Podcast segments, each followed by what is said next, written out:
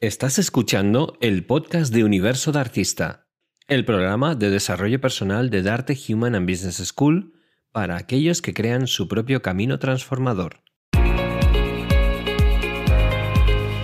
Bienvenidos a todos a este nuevo programa de Universo de Artista, el número 11.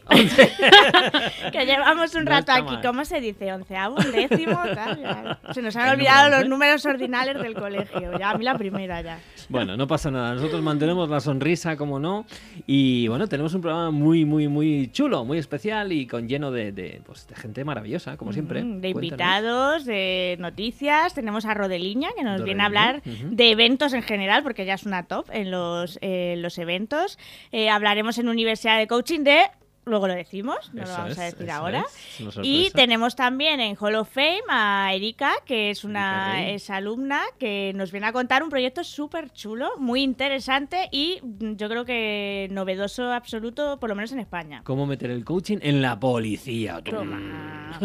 y ya por último tenemos una top top en celebrities que es Marta Romo, experta en neurociencia, una de las pioneras en nuestro país, así es que se, se vienen contenidos muy interesantes. Pues muchas gracias, mi querida Patricia, mi querida Nuria. Muchas gracias también por estar aquí, Gus, y sobre todo también nuestro querido Sergio Alberto en los, en los controles técnicos. Así que empezamos y vamos allá.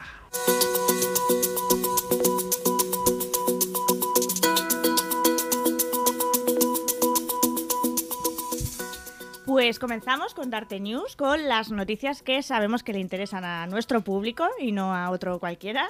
Y vamos a empezar con una noticia que se titula así: ¿Le falta inteligencia emocional a Will Smith? Toma ya. Vamos a sacar un tema aquí mm, que viene coleando desde el pasado 27 de marzo, cuando se llevó a cabo la entrega de los premios Oscar. Y bueno, por si alguien está encerrado en algún lado, no se ha enterado de qué va la cosa, hago así un resumen rápido. Pues a ver, estaba el humorista y actor Chris Rock presentando la gala de los Oscars y bueno, pues hizo pues entre broma y chascarrillo hizo una broma poco acertada mm. sobre eh, la calvicie de Jada Pinkett Smith, que es la mujer del actor Will Smith. ¿Qué pasó? Pues que Will Smith se sintió bastante molesto, se ofendió, mm, le increpó y no solo eso, sino que se levantó, fue directo y le metió un manotazo. Aquí se ha abierto un debate, bueno, se han abierto varios debates, desde que si esto es verdad o no, que es puro marketing, que aquí no vamos a entrar. El otro debate que se ha abierto es el de la línea delgada que separa la libertad de expresión y la ofensa que tampoco vamos a entrar, pero vamos a entrar en la parte que nos interesa, que es la de la inteligencia emocional, que ha, que ha llevado a Will Smith a levantarse, mm, siendo una persona, pues eso, respetada dentro del mundo del cine, y plantarle un guantazo así en toda la cara a este señor. Mm, con razón o con menos razón, ahí ya no vamos a entrar, pues ¿qué le ha pasado? Pues eh, que no ha gestionado, no tiene, no ha tenido inteligencia emocional, ¿no? En diversas noticias mm, me resulta curioso porque he encontrado muchas noticias en las que hablaban de esto, hablaban de que, eh, que lo que le había pasado a él es que cuando te sientes atacado, ¿no? Por una, una ofensa hacia alguien, hacia ti o hacia alguien cercano a ti, eh, el cerebro reptiliano, ¿no? El cerebro más primario es el que se te, digamos, te envuelve, te, te absorbe completamente y se te desata un poco la ira. ¿Qué pasa? Que esa emoción, si tú no la sabes controlar y se desata la ira, pues pasa lo que le pasó a Will Smith, que mm, me increpas e intentas atacar a la persona que te está atacando a ti. O bien simplemente insultando, o bien te levantas y le propinas un, guantazo, un puñetazo, lo que sea. Eh, claramente esto es un, ejemplo de mala gestión emocional, de falta de inteligencia emocional. Y lo que más me ha sorprendido es una noticia en la que incluso se atreven una coach que se llama Gemma Ramírez a dar eh, tres estrategias para, para que tenía que haber usado Will Smith para gestionar la rabia en ese momento. Vamos a escucharlas. Vamos a ver cuáles son. Primero, haber hecho uso de la empatía. En el sentido de que tenía que haber pensado que la otra persona, la broma que hizo, no la hizo Chris Rock para reírse de él, sino simplemente para hacerse el gracioso, pero no para atacarle. Claro, a ver, esto así dicho, pues es verdad, pero normalmente ante estos insultos nos sentimos atacados. Pero es verdad que si lo ves desde la otra perspectiva, dices, pues sí, total, solo se está haciendo el gracioso. Tampoco esto me afecta nada. La segunda sería la más importante, que es controlar la respiración. Que eso de que te dicen respira antes de saltar o cuenta hasta 10 antes de saltar, que es muy importante, porque cuando nos enfadamos, cuando nos ataca la ira, respiramos agitadamente, eh, lo que hacemos es absorber más dióxido de carbono y se activa el cortisol, que es la hormona del estrés, y es lo que probablemente le pasa a Will Smith. Esto que te, como los dibujos animados, ¿te acuerdas? Cuando se ponía súper rojo, pues eso, te, no respiras bien, cortisol a tope y reacción mm, desencadenada, pues muy mala. Y la última que es eh, el consejo que le dan es que hubiese utilizado la asertividad para decir lo que realmente le había molestado.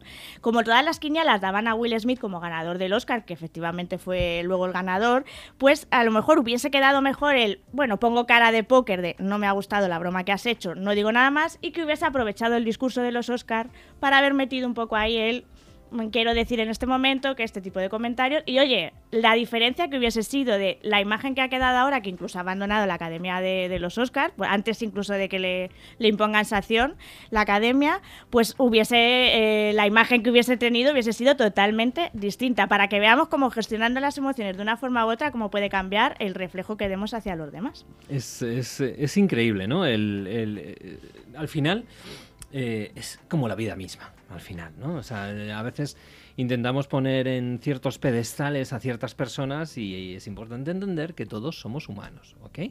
Dicho esto, dicho esto, eh, ¿qué es lo que nos lleva a una persona mm, a perder los nervios y a agredir a otra? Cuando hablamos de la agresión, especialmente agresión física, que la verbal también habría que tendríamos aquí un buen rato para poder hablar de ella, pero cuando hablamos de la agresión física, estamos hablando de cruzar una línea. La agresión física nos lleva a una, al, puro instinto. Al instinto puro y es lo que al final hace que tengamos, pues, desafortunadamente, cada día todas estas situaciones de violencia machista, de violencia de género, etcétera, etcétera, ¿no? Todo eso es importante em, trabajarlo. ¿Vale? Si no lo trabajamos, si no hacemos un trabajo desde pequeñitos en casa, en el colegio, en distintos sitios, este tipo de situaciones va a seguir repitiéndose. Con lo cual, aquí hago un llamamiento muy importante precisamente a que lo que enseñamos no es baladí, no es algo para reírse de ello, ni decir eso de las emociones, al trabajo hay que venir mm, desayunado y llorado. No. Alma de cántaro, ¿dónde estás? Que pareces un bulldozer, tío. ¿Vale? O sea, habría que decirle eso a las personas que piensan así de esa manera. Entonces aquí hay que pararse y decir, no, se acabó. Se acabó y tolerancia cero a ese tipo de pensamientos, a ese tipo de conductas y poner en marcha ya un cambio brutal en la sociedad. Porque lo que ha pasado con, eh, como iba a decir, con Robert Smith, mi querido amigo de The Cure, no, estamos hablando de Will Smith. lo que le ha pasado a Will Smith es que es, algo mm, absolutamente, mm, no, eh, iba a decir normal, no es normal, pero es demasiado habitual en, el, en la sociedad. incluso hay personas que se han, han dicho que, oye, ole sus huevos, que no se hubiera metido con su mujer. Pero ¿qué estás diciendo? Evidentemente no está bien meterse con nadie, no está bien. ¿Vale? Y como dices tú, hay miles de maneras de gestionar eso, luego en privado o si quieres en público, ponerlo en su sitio, libertad de expresión, por supuesto que sí. A partir de ahí, el usar la violencia física y sobre todo en los días que corren, en los momentos que corren ahora mismo con este tipo de situaciones. Entonces, ¿le ha faltado inteligencia emocional a Will Smith? Evidentemente, pero es que le falta inteligencia emocional no solo a Will Smith. A todos los que le están poniendo a caldo ahora mismo le falta inteligencia emocional. A todos los que están opinando y juzgando les falta inteligencia emocional. Yo no juzgo a Will Smith. A Will Smith le ha pasado algo que nos puede pasar a cualquiera de nosotros porque nos falta inteligencia emocional. En el momento en el que tenemos inteligencia emocional y currada, es decir, no es leerme un librito ni ver una peli, es currarme diariamente mis emociones. Si yo me lo curro diariamente, este tipo de cosas se destierran, dejan de existir y la humanidad empezará a evolucionar. Si no lo hacemos esto desde pequeñitos y lo hacemos de una forma ordenada y garantizada, al final no va a pasar esto de Will Smith, es que un día va a venir uno y va a tener una pistola y se va a cargar a alguien en un escenario. Es decir, van a pasar este tipo de cosas. Entonces, vamos a empezar a tomárnoslo en serio y aquí un llamamiento a los gobiernos, a los políticos, a las empresas y a todos los líderes de este país, de otros países, para que empezamos a cambiar ya la situación. Así que aprovechamos eh, esta noticia Sí, sí. para dejar aquí un alegato. Sí, sí, te ya has dejado el alegato ahí, ya, vamos, poco más se puede Bien, claro, porque sí, claro, lo que dice esta coach, pues por supuesto, empatía, respiración, asertividad, todo esto son herramientas de la inteligencia emocional. Pero es que, repito, la inteligencia emocional nos falta a todos. Y necesitamos que esto ya empiece a cambiar desde abajo. Y de aquí a 20 años entonces podremos ver los resultados. Pero si no se hace ya, esto es como el cambio climático y todo este tipo de cosas. Es fundamental hacerlo ya. Y no decir, bueno, pues de aquí a 20 años a lo mejor yo ya no estoy. Pues están tus hijos Ya han y aprendido están de tus ti. nietos y está la gente que viene detrás. Así que empieza, ¿cuándo es el mejor momento para plantar un árbol? Hace 20 años. Y si no, pues ahora. Entonces plántalo hoy para que lo puedan disfrutar los demás. Bueno, pues después del alegato de Toma Enrique, He dicho. mm, mm, vale, pues vamos a cambiar de tercio un poco. Y ahora vamos a ver, eh, según mundodiario.com, cinco maneras de hacer preguntas que deben dominar los líderes para mejorar la comunicación con sus equipos. Vale. Porque la idea es que no tienen que solamente saber hacer preguntas o hacer muchas preguntas, sino que tienen que hacer preguntas de forma que fomenten las, eh, la responsabilidad, la motivación y el pensamiento crítico entre sus interlocutores. ¿Y qué tipo de noticias las que debe uy, de noticias? Madre mía, estoy hoy de preguntas que deben de hacer los líderes para ser buenos líderes. Pues primero, evitar caer en las actitudes críticas o en juicios, empezando las preguntas con el por qué. Mira la diferencia entre si tú preguntas ¿por qué no has entregado un informe? Estás ya como, digamos, lanzando un juicio y probablemente la otra persona se ponga un poco a la defensiva de, uff, me está aquí, ¿por qué, por qué? Sí. Si tú preguntas ¿qué ha pasado para que no me hayas entregado el informe? Ajá. Estás abriendo un poco la posibilidad de que la otra persona mm, no se sienta tan atacada, sino que diga, "Ah, pues mira, quiere que le dé una explicación de por qué no he entregado el informe, pero no me está atacando. Me encanta. Ah, Ujú. ¿Qué ha Esa es una. Otro tipo de hacer preguntas buenas por parte de los líderes es hacer preguntas abiertas. Es decir, no solo preguntas de ¿has hecho esto? Sí, ahora no. Sino hacer preguntas en las que les invites a dar una explicación porque vas a recoger no solo más información de la situación, sino del, incluso del mapa mental de los interlocutores. Conocerás un poco mejor también a- a tu equipo. Me encanta. Otro tipo de preguntas son las preguntas de seguimiento, o sea, que te, pues, eh, que les, indu- eh, les induzques, a- induzques, yo creo que eso no se dice así. Madre mía, eh, de verdad, hoy sí que estoy de pesa a pesa. Les ayudes. invéntate el español, Yo me no invento pasa el nada. español hoy.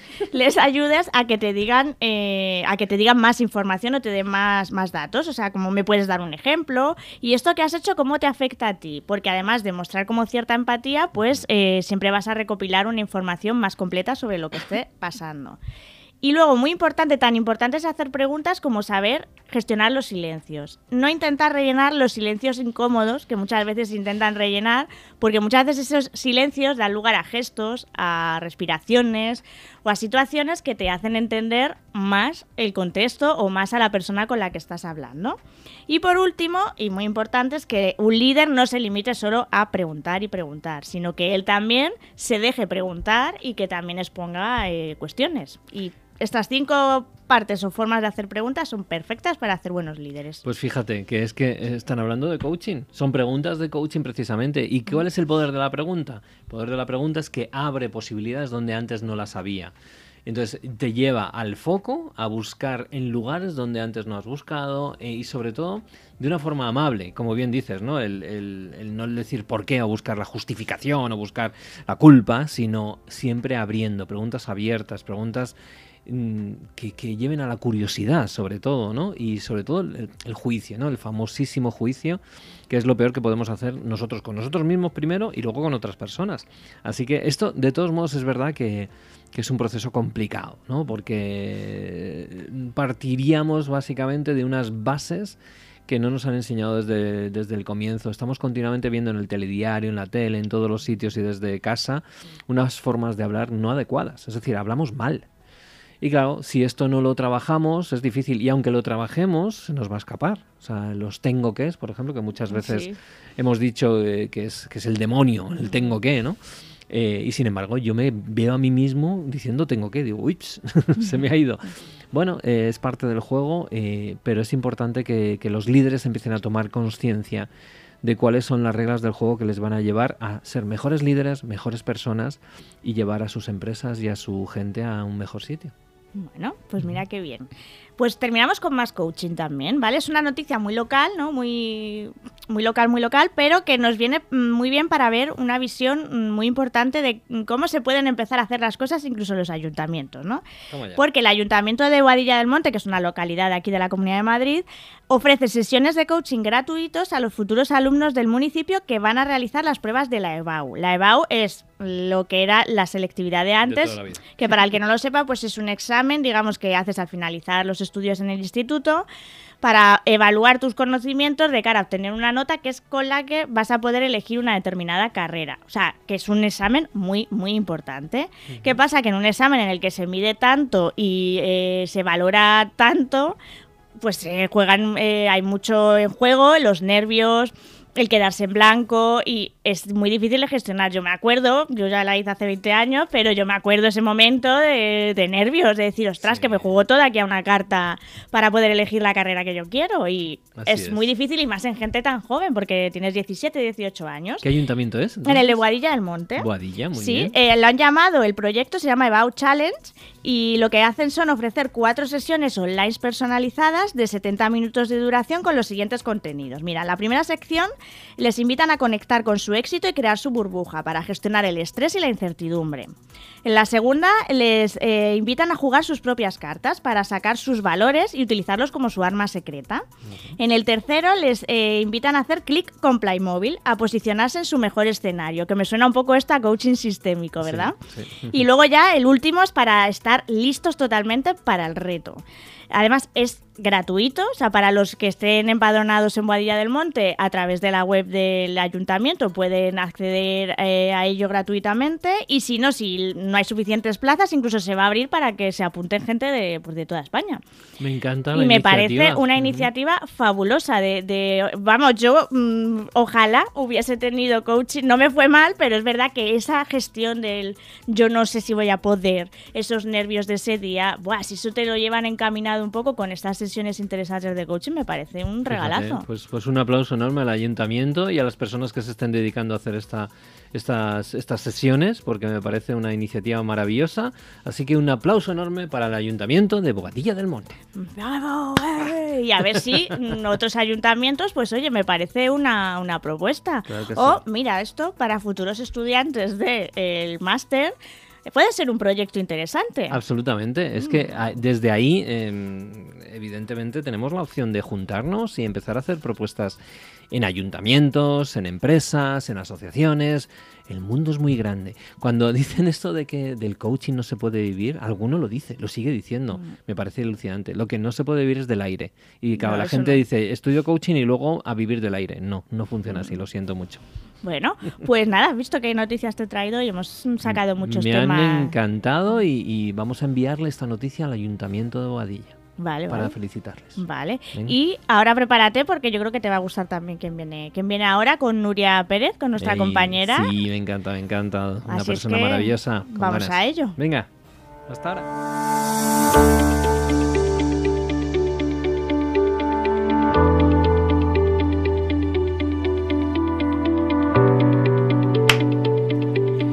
Bueno, pues estamos ya en esta super sección, sección liderada por mi querida Nuria Pérez. Hola, ¿qué tal? ¿Cómo estás? Encantada de un día más traeros darte eventos con planes, eh, ideas para que... Bueno, hoy vamos a cambiar un poco la dinámica. Hoy, además de traeros un super evento que os diremos al final, vamos a contaros también lo que sucede entre bastidores de estos grandes eventos, que yo sé que aquí muchos oyentes os gustaría incluso liderar vuestros propios eventos. Así que hoy vamos a ir un paso más allá. ¿Qué te parece? Pues me encanta, me encanta porque es verdad que todo el mundo ve la parte bonita, pero mm. luego entre bastidores, como bien dices, y todo lo que hay que preparar, todo lo que es primero la idea, luego organizarlo, tener toda la parte técnica, la parte estratégica, todo el marketing. Es decir, hay muchísimo, muchísimo detrás, mucho trabajo, muchas personas y, bueno, pues tenemos a la mejor que podíamos traer, a una persona que lleva muchos años en el mundo de los eventos.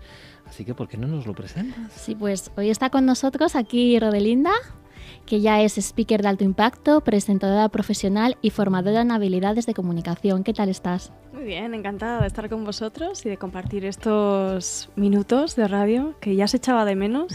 Así que vamos allá, vamos a inspirar a todas las personas que nos están escuchando que el por qué tienen que saber lo que es un evento y sobre todo si quieren ponerse detrás de los bastidores, que se pongan, que es una experiencia súper bonita con la que van a poder impactar en muchísimas personas. Sí, porque al final dentro de un evento hay, mucho, hay muchas personas, no están las personas que están en el escenario, las personas que están detrás. Tú, por ejemplo, muchas veces haces de, presentadora ¿no? en los eventos. ¿Cómo es este, este rol? O sea, ¿qué, qué, ¿qué, significa para ti? ¿no? ¿Cómo llevas lo de ser presentadora de los eventos? ¿Hay planificación o ahí hay bastante flow? Cuéntame. Qué buena pregunta me haces, Nuria, porque normalmente cuando nos contratan como presentadores profesionales de eventos, ¿no? las personas creen que solo es coger un guion, sales ahí lo lees entre comillas, ¿no? que a mí no me gusta eso de, leerlo, y ya está. ¿no? Incluso he tenido clientes que me decían, Jolín, pero ¿me vas a cobrar esto si solo estás trabajando una hora, que estás en el escenario, o dos, o tres, o las que sea? Y dices, pero ¿cuánto hay detrás de ese trabajo? ¿no? Yo siempre digo que el presentador profesional o el maestro de ceremonias eh, es un poco el líder de lo que sucede encima del escenario, pero también tiene que ser capaz de saber lo que pasa detrás para estar siempre, bueno, atento a, lo que pueda suceder, ¿no? Para mí es el hilo narrativo de, un, de, un, evento, el que hace que todo tenga coherencia, que los ponentes, que, bueno, que el orden de las cosas sucedan con coherencia y también es la persona auxiliadora, la que cuando pasa algo imprevisto tiene que estar ahí al pie del cañón para que nadie se dé cuenta y bueno, y sobre todo lidere la energía del público que al final es uno de los principales focos que tenemos que tener cualquier ponente, speaker o presentador que está encima de un escenario, ¿no? Es muy importante gestionar y saber gestionar bien esa, esa energía. Qué importante lo que dices de la energía, porque además los eventos, por ejemplo, que duran varios días, ¿no? Como hace poco estuvimos en nuestra certificación, ¿no? De, coaching eh, personal este fin, eh, el fin de semana pasado. Y claro, o sea, son varios días, hay diferentes formas de energía. Tú, por ejemplo, en, los eventos, eh, ¿cómo te gusta empezar? ¿no? ¿Desde la energía muy alta o desde una energía más tranquila? Bueno, yo creo que cada evento, cada speaker tiene su mm. propia energía y tiene que saber identificarse bien con ella para que tenga coherencia con su mensaje y con el público que está trayendo, ¿no? Te cuento como, como anécdota que yo siempre soy de empezar en alto, ¿no? Me mm. gusta energía, eh, bueno, que la gente al final diga, ¿qué es esto? Y se queda atrapada para, para ir viendo a, lo largo de todo, el de, todo, de todo el transcurso del evento. Pero hace dos o tres años fui a, a, un evento en Estados Unidos de Jeff Walker, que es un referente en el mundo del marketing digital, y a mí me sorprendía mucho la poca energía con la que empezó el evento. Y claro, yo estoy acostumbrada a otra cosa, ¿no? También porque me he formado con, con grandes speakers internacionales como Tony Robbins, Hart Baker, que son pura energía, ¿no? Y decía, pero ¿cómo la gente está tan entregada? ¿Cómo está tan, tan conectada? ¿Cómo nadie se está haciendo las mismas preguntas que yo? Cuando entré en calor, en su energía, me costó unas horas, empecé a entenderlo, ¿no? Que al final cada speaker que está en el escenario, cada presentador atrae a las personas con su propia energía y si no, no estás a, no estás a gusto y te vas y no pasa nada, ¿no? Yo creo que eso pues, se puede trasladar a todas las facetas de nuestra vida, ¿no? Tú atraes a las personas según tu mensaje. Si tu mm. mensaje es positivo, atraerás a las personas positivas y si es lo contrario, lo contrario. Y yo creo que lo mismo pasa con la energía. Yo creo que no tenemos que estar tan obsesionados en siempre tenemos que estar en una energía alta, sino en saber gestionarla, ¿no? Con sus subidas y bajadas, pero sobre todo que tenga coherencia con lo que tú eres y con lo que tú eres capaz de gestionar y de transmitir. Porque si no, ahí es donde sucede la incoherencia y donde no eres capaz de atrapar las miradas o la atención. Al final es, ser tú mismo, ¿no? Ser, ser, muy auténtico, porque si no, al final estás jugando a ser un personaje. Ser un personaje esto es como la actuación, ¿no? Puedes hacerlo durante un ratito, pero como tengas que estar ser un personaje durante mucho tiempo, muchas horas seguidas y estar continuamente manteniendo vivo ese personaje, si no eres tú mismo, difícilmente va a ser. Lo que sí es importante es, eh, entiendo yo, es manejar bien los registros. Es decir, que tú, siendo tú mismo, puedes tener un registro alto, un registro medio, un registro más bajo. Claro, y debes tenerlo porque es muy cansado estar mucho tiempo en una energía súper alta, ¿no? Y también eso va un poco unido a la intencionalidad del mensaje. Habrá veces que el mensaje le tienes que dar pues más intencionalidad, más alto, y habrá veces que tienes que hacer así para quizás pues tejer esa, ese ambiente íntimo y cálido y demás, y lo vas bajando un poquito, ¿no? Lo puedes acompañar con la voz, como hemos hecho hasta ahora, eh, pero bueno, eh, tenemos que tener esa visión global de dónde queremos llevar al que nos está viendo desde el punto A al punto B y al final es como el camino del héroe. El, el héroe, ¿no? En ese hilo narrativo que siempre nos enseñan en cualquier ámbito, pues tiene momentos dramáticos, ¿no? Arriba, abajo Y esto es más o menos lo mismo. Al final yo siempre digo que crear un evento, tanto a nivel de energía, de hilo narrativo, de contenido, es como crear una historia. Y tenemos que hacer que las personas que nos están viendo quieran ser protagonistas de la historia que estamos escribiendo desde principio a fin. ¿no? Y para mí esa es la clave de que cuando van a tus eventos realmente se sientan totalmente conectados y enganchados a la historia, porque ellos son partícipes ¿no? de ello. Qué bueno lo que dices. Además, fíjate que aquí en España yo estoy, yo estoy acostumbrado a, desde hace pues, ya, tengo, ya peino canas, no, como vosotras todavía, pero ya peinaré. Porque nos las tapamos bien. pero es verdad que, que, yo estoy acostumbrado a ver eventos desde que era jovencito, pero esos eventos eran muy rollo. ¿Qué quiere decir? Era el ponente sentado en una mesa con el titulito ahí puesto con su micro y no se movían de ahí, tenían un PowerPoint que iban leyendo letra por letra, palabra por palabra, y aquello era infumable. Menos mal que hoy en día todo esto ha cambiado. O sea, es decir, ahora te encuentras un evento de esos y no va ni Dios, ni el tato, ¿no? Y sin embargo hemos crecido muchísimo en el mundo de los eventos. ¿Por qué crees que es, eh, Rodelinda? ¿Por qué ha sucedido esta revolución en el mundo de los eventos y en el mundo de las reuniones y, todo el mundo de, en realidad, de, la oratoria, de las ponencias y de todo esto? Bueno, yo creo que ha habido varias revoluciones desde hace unas décadas a esta parte. Yo creo que la primera revolución que todos conocemos quizás pueda ser la de Tony Robbins, ¿no? que todos, todos le conocemos, que lleva treinta y pico años, casi 40, al pie del cañón, ¿no? Quizás más.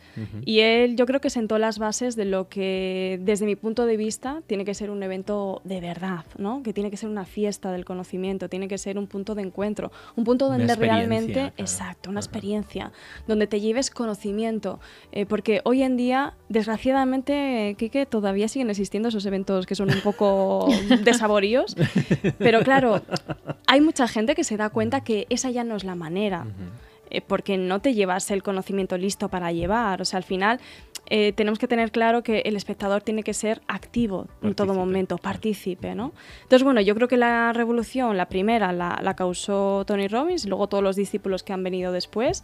Y yo creo que quizás en los últimos años, sobre todo, bueno, eh, desde la anterior crisis nos dimos cuenta que a nivel personal tenía que ser las cosas de manera diferente a nivel de mentalidad, de teníamos que cultivar más el positivismo, tú lo sabes bien porque tú has sido, que uno de los protagonistas en ese sentido, ¿no? Y yo creo que a raíz de ahí eh, trabajando mucho la mentalidad y la energía se ha, se ha, empezado a ver, ¿no? Y luego la última revolución quizás, pues eh, en esta última pandemia, que las personas han empezado a dar cuenta que tenían mucho tiempo, podían formarse, podían crecer, debían crecer, porque muchas personas se han empezado a, bueno, a, hacer preguntas sobre si la vida que tenían era la, la adecuada o la que ellos deseaban y yo creo que en esta última revolución educativa, sobre todo a nivel online que, hemos vivido, eh, ha necesitado todavía más de beber de todas esas fuentes que no son nada nuevas, como sabemos, que vienen desde hace 40 años de personas como Tony Robbins. Pero bueno, al final yo creo que ha sido volver a las bases, adaptando quizás la mentalidad de ahora, el contexto de ahora y con los medios que tenemos ahora, que son maravillosos. ¿no? Eh, Tony Robbins hace 40 años no hacía los espectáculos que hace ahora, pero la base al final es la misma. ¿no? Totalmente, y además es, es muy curioso curioso como eh, aquí en España, al principio, yo recuerdo los primeros eventos que incluso hacíamos en firewalking, ¿no? Con todo el, que también, evidentemente, para, para, hacer el firewalking necesitas subir la energía. Y yo no soy una yo no, yo no me considero un Tony Robbins ni mucho menos. Yo soy una, una energía un poquito más media y quizá baja, ¿no? Me puedo poner también energía alta. No hace falta que seamos un wannabes de Tony Robbins, ser imitadores de Tony Robbins. es que además, perdona que te interrumpa aquí, que cuando tú ves a un imitador de Tony Robbins, lo identificas muy bien, no conectas. O a mí me pasa, claro, ¿eh? es verdad, no conectas. Es verdad, es verdad. Totalmente, al final uno tiene que ser uno mismo, pero es verdad que yo necesitaba subir la energía de la gente, ¿no? Y al final la gente lo agradecía, pero al principio, o sea, los primeros momentos, la gente decía, ¿esto qué es? Esto es una secta, esto es una americanada, a mí me van a hacer bailar aquí, sí, hombre. Y había gente que se iba en los primeros eh, eventos que yo hacía también de firewalking y de, esto, y de estas cosas, en el 2010, ¿eh? con, con, esta, con esta crisis que estabas hablando antes. Yes. Y, y, la gente se iba, o sea, pagaba la entrada y luego me decía devolverme el dinero a los cinco minutos. No muchos, gracias a Dios, no, no se iban todos, pero sí se iban tres o cuatro de a lo mejor de 100 personas. Y dices, pero bueno, sí, espérate un poquito. pero no, o sea, había una, serie, o sea, una cierta, una cierta mm, resistencia a todo eso. Sin embargo, hoy veo que es distinto. Las cosas han cambiado en estos últimos 10 años y la gente está mucho más abierta. O por lo menos ya la gente sabe de qué va la historia, con lo cual si va, ya sabe de qué va. Y con lo cual, si no quieren venir, pues que no vengan y está todo fenomenal. Y algunos se esfuerzan. Yo he vivido un par de experiencias en alguna formación que he tenido de ese tipo, eh, pero al principio reconozco que me molestaba porque no entraban en calor, pero luego me he reconciliado con esa molestia personal y he pensado, bueno, quizás el alumno no está preparado, ¿no? ¿Cómo es ese dicho? Eh, el maestro. El, maestro. Exacto. Cuando el alumno no está preparado. Y en el fondo he dicho, creo que esto ha sido una semilla en algún sentido. Algún día germinará. no sabemos cómo, ¿no? Pero todos los que estáis escuchándonos ahora mismo, que sois coaches, que nos estáis escuchando, que estáis diciendo, pero música, pero esto, pero el otro, o igual hay algunos que ya lo hacéis, si os pasa esto, no os desaniméis, porque al final lo bonito de, que hacemos cada día es que plantamos la semilla y quizás no la habíamos germinar, pero siempre va a germinar, ¿no? Y es, es algo bonito que aprendemos en el mundo de, de la formación en general. Claro, totalmente. Además, ahora estamos en un momento donde lo más importante en un, en un, evento es la atención, ¿no? Mantener la atención de todos los espectadores y online. Es como que todavía tenemos que superar una barrera más de, oye, estoy en mi casa con el perro, con los hijos, con, las personas que vienen. Y entonces, eh, ahí, por ejemplo, ¿darías algún consejo a, los, a las personas que organizan sus eventos para mantener la atención, sumando esa barrera de lo digital? Buah, consejos muchísimos. Fíjate que antes decía ¿no? que al final estamos volviendo a las bases continuamente y cuando empezamos con esta, esta pandemia, en los que nos dedicamos a hacer formación, pues empezamos a hacer todo lo que hacíamos quizás presencial, online. Yo os prometo que hemos llegado a hacer eventos de 10, 12 horas y no irse ni el tato. Ni el tato. ¿Por qué? Pues porque eh, aplicábamos lo del mundo off al mundo on. Sí que es verdad que tienes que adaptar muchas cosas. Sí que es verdad que tienes que estar pescándolos pues en vez de cada 20 minutos, quizás cada 10 minutos, porque no nos tenemos que olvidar que estás, están enfrente de tu ventana con muchas más ventanitas, ¿no? Tienes que luchar contra el famoso zapping, que quizás es, es más duro que el zapping de la tele, porque están todo el rato con impactos, ¿no? Y claves grandes, mucha mentalidad, al principio, en medio, en todos momentos, ¿no? Hacerles entender a las personas que si están ahí para aprovechar el tiempo, que tú estás aquí eh, también por ellos, apostando por ellos, y ellos tienen que apostar por ellos mismos y sobre todo muchas dinámicas, ¿no? Eh, cuando estamos online lo que más echamos de menos es abrazarnos presencialmente. Pues tenemos que hacer que las dinámicas sean como un abrazo. ¿Qué le gustan a, los alumnos, a las personas cuando te están viendo al otro lado? Juntarse entre ellos y les das 5, 10 minutos y dicen que poco. Les das 20 minutos y dicen que poco. les das media hora y dicen que poco. Y dices, bueno, pero tenemos un evento de 10 horas, poco a poco, ¿no? Pero es lo bonito. A la gente al final le gusta conectar con personas y le gusta estar activo. Entonces, no pueden estar todo el rato escuchándote. Mm. Como decía antes, volvemos a las bases, tienen que ser protagonistas de la historia que estés contando. El protagonista no es el presentador profesional, no es el formador. Nosotros estamos aquí por ellos los protagonistas son ellos. Entonces, nosotros tenemos que bajar quizás un par de escalones que a veces nos subimos demasiado, ¿no? Eh, y es normal, tenemos ese ego de, plantarnos siempre de, de, forma pública y es necesario a veces, ¿no? Pero no nos tenemos que olvidar que el propósito son ellos. Entonces, cuando lo tenemos tan claro, estamos tan atentos a cómo está su energía y demás que somos capaces de, de hacerlo tranquilamente. ¿eh? O sea, estar conectados con personas, atrayendo su atención, no es tan difícil si tenemos esto delante. Oye, eh, estaría dos horas con, con Rodelina porque tiene, tiene, muchísimo valor el que esté aquí, sobre todo con todo el conocimiento que has adquirido durante tantos, tantos, estos últimos años especialmente, pero durante tantos años que en tu caso como periodista y, luego pues, eh, pues, pues, pues, gestora de todos estos eventos y de, y de productos, de infoproductos, de todo este mundillo ¿no? que, que, de alguna manera está revolucionando lo que es el conocimiento hoy en día. Me gustaría preguntarte dos cosas. A ver, la primera es eh, que me dijeras cómo hacemos para gestionar y para que no nos afecte el tema del hateo, ¿vale? Punto uno, porque evidentemente en el momento en el que te expones, te vas a exponer sí o sí, gente que no le vas a gustar y encima te lo van a decir a la cara, ¿vale? Cuanto más, cuanto más te expongas más. Y segundo, em, ¿cuál sería para ti la clave del evento perfecto o las claves? Te doy para que elijas. Fíjate, siempre estamos pensando en, claves de cómo hacer frente al hater, pero para mí em, es peor pensar en el remedio, no, es peor pensar en cómo remendar la enfermedad que pensar en cómo evitar el remedio, ¿no? Creo que mm, si tenemos haters dentro de las formaciones o dentro de los eventos, es, volviendo a lo que decíamos antes, porque no hemos atraído a la gente adecuada para nuestras formaciones, ¿no? Hay veces, y es normal, que estamos en un proceso de venta y queremos que entre cuanta más personas mejor, pero ¿y si empezamos a seleccionar mejor a las personas que entran? Y si empezamos a realmente pues a pararnos, a decir, pues mira, igual para ti ahora mismo no es el momento, y ahí estamos evitando un hater, porque el, hater que igual dentro de la formación, a mitad de la formación, te dicen esto no es lo que esperaba, quizás es porque antes de que entrara en la formación no, no le hemos preguntado qué es lo que esperas. Claro. Entonces, eh, sin quererlo nosotros estamos defraudando sus expectativas, ¿no?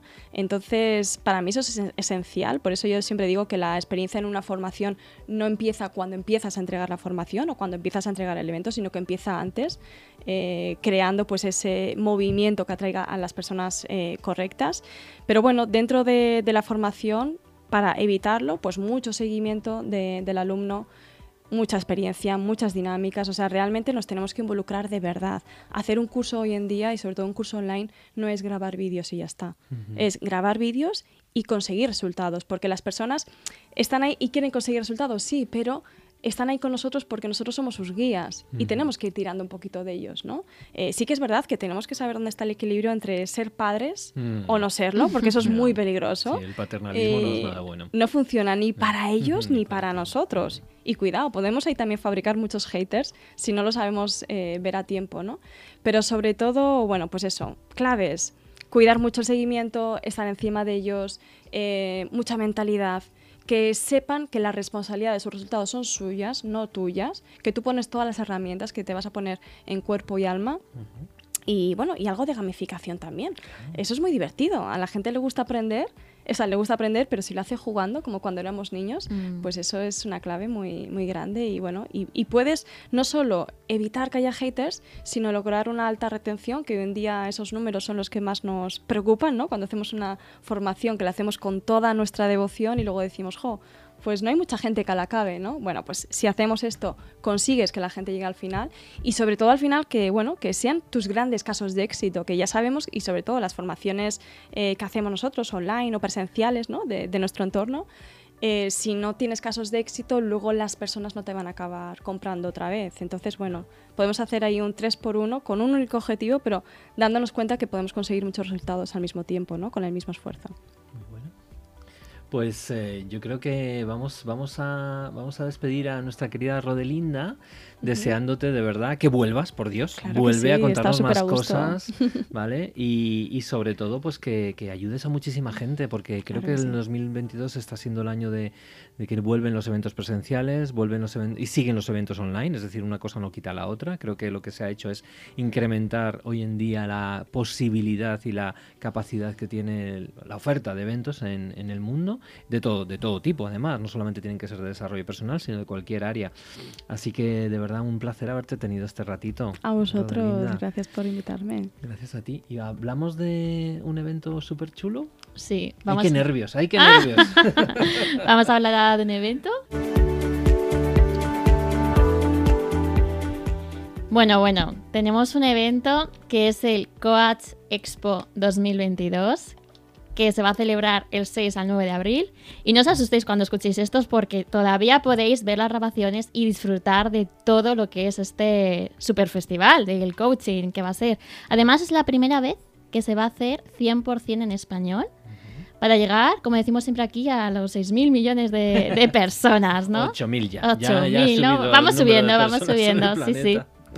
Es el evento de coaches eh, más esperado del año, la oportunidad de conocer las mejores estrategias de los mejores coaches en un mismo ligar. Y además hay un invitado sorpresa, que es uno de los grandes referentes del mundo del coaching, que antes habéis estado atentos a, nuestra conversación. Ha salido, ha salido el nombre, ¿eh? Yo creo que sí, que es, sí, sí, sí, sí, sí, sí, Y está organizado por Ivan Pagan y James Mail, que son de los, dos de los grandes, eh, de grandes del coaching aquí, allí en Estados Unidos.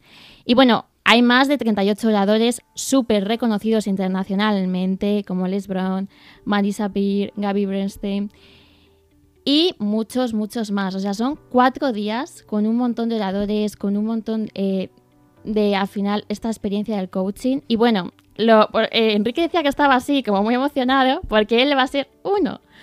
Uno de los oradores que va a estar allí el 9 de abril. Justo, justo.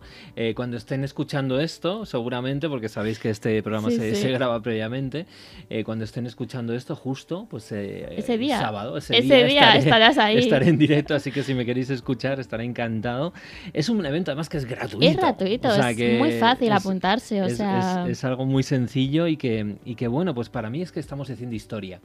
Historia en, en el coaching, por un lado, en el coaching en español, por otro, en, el universo de artista por otro y pues para todos los de artistas, ¿no? Toda la familia de arte que, realmente estemos en, este, en este evento, porque nosotros sí que llevamos haciendo eventos desde el año 2013, pero es verdad que, este evento estamos hablando del más grande a nivel mundial, con las personas más reconocidas a nivel mundial y es verdad que en Estados Unidos nos llevan, yo diría unos 10 años tranquilamente, mm. Estados Unidos, Inglaterra, los países anglosajones sobre todo.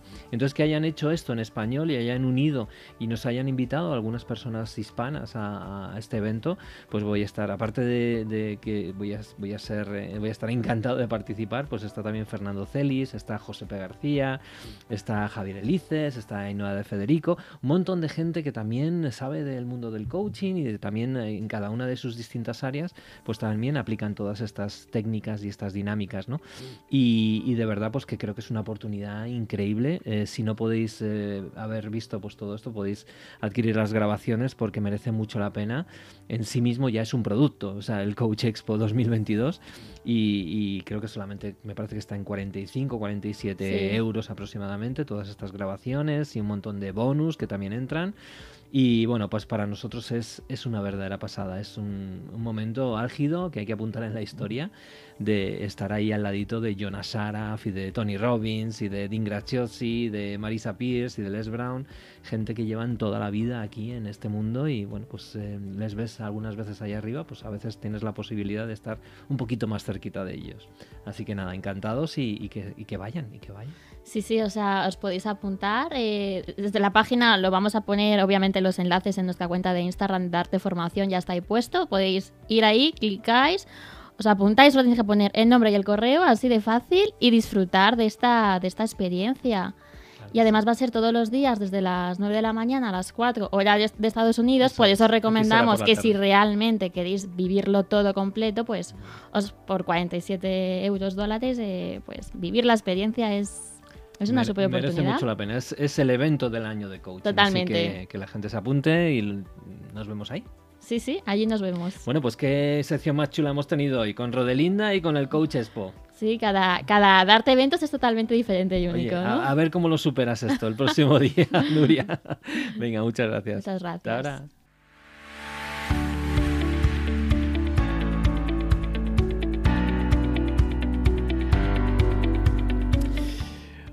Hola, mi querida Patricia, vamos. Hola, hola, hola. Te hablo de esta manera porque ahora vamos a abrir nuestro momento de universidad de coaching con algo que nos pide mucha gente y de hecho ya hablamos en su día, pero queremos me han pedido profundiza un poquito más, Enrique.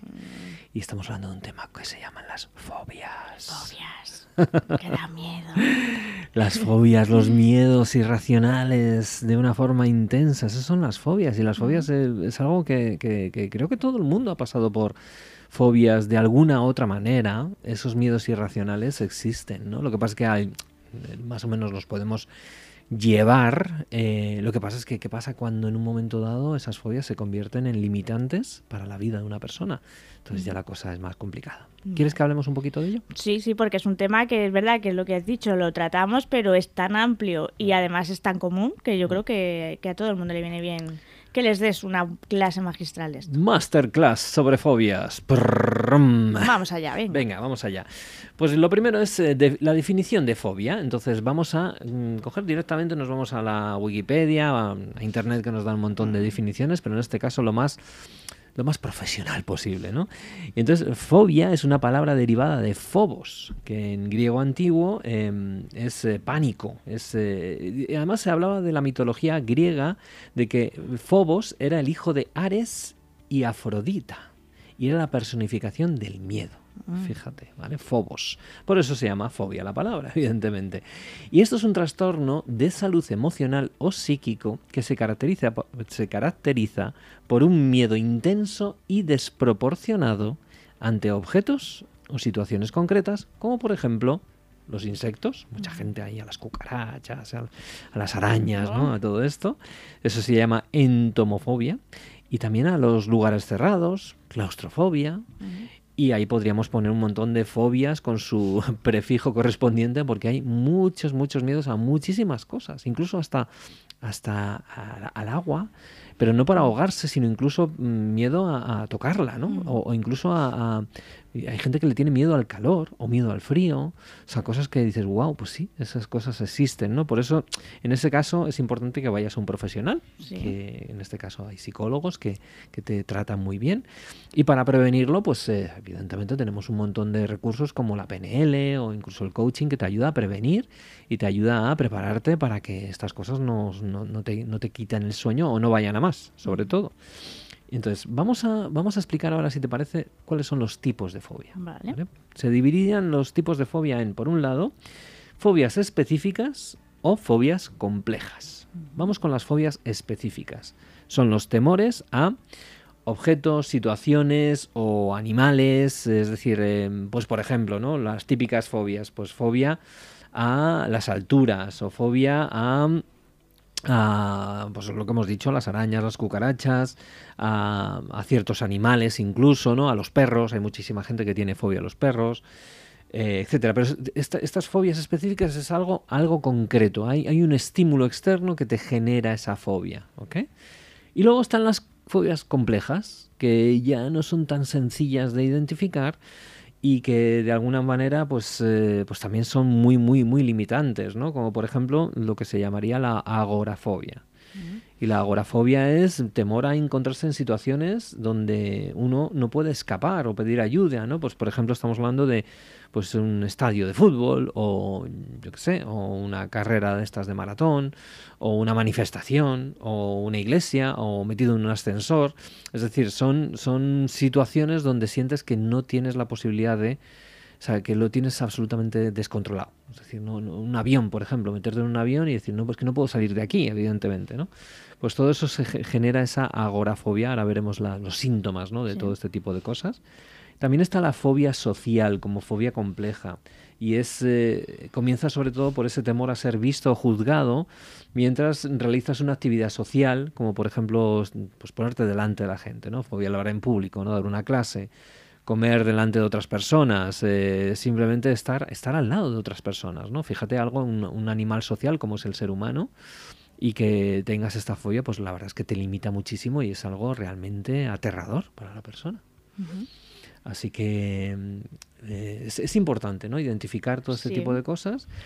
Y, y, vamos a ver ahora siguiendo con la masterclass, em, ¿cuáles son los síntomas que una persona tiene cuando tiene una fobia? Porque bueno, claro, la gente dice, ah, no es para tanto, respira o tómate un vaso de agua. Sí, porque no es, yo veo una araña y digo, ¡ay! Así, no, es mucho más, claro. Una cosa es el rechazo y otra cosa es, la fobia. Eso es, claro. O eh, que te guste más o menos montar en avión porque te da miedo. Dices, sí, no me gusta, pero bueno, lo hago. Vale, perfecto.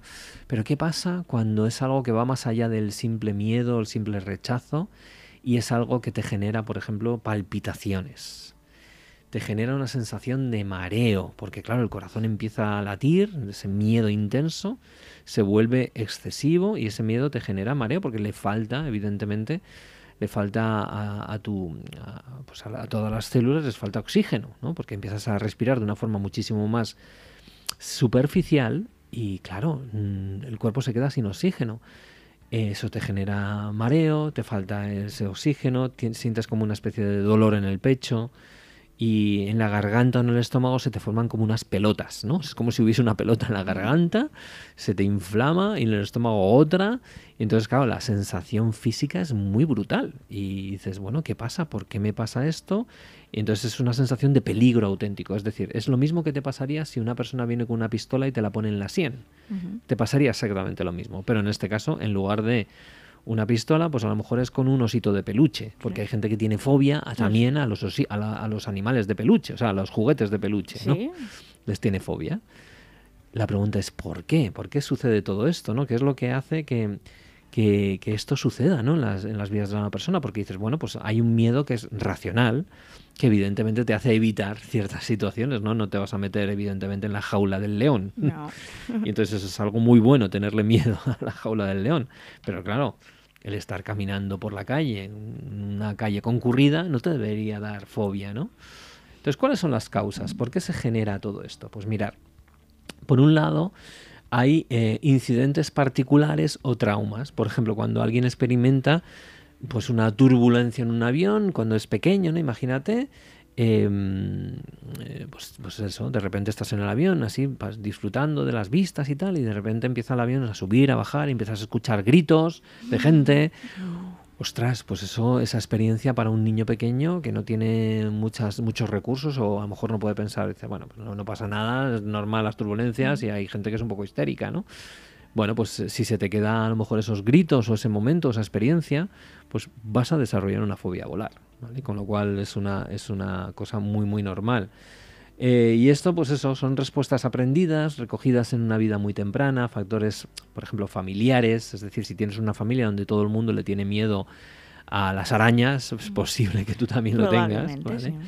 Eh, unos padres que sean hiper mega preocupados, ¿no? que ellos mismos tengan incluso miedo continuo y estén proyectando ese miedo hacia los demás, son, son padres ansiosos, súper protectores, pues eso va a generar también, es posible, fobias en, los, en, los, en sus hijos. ¿no?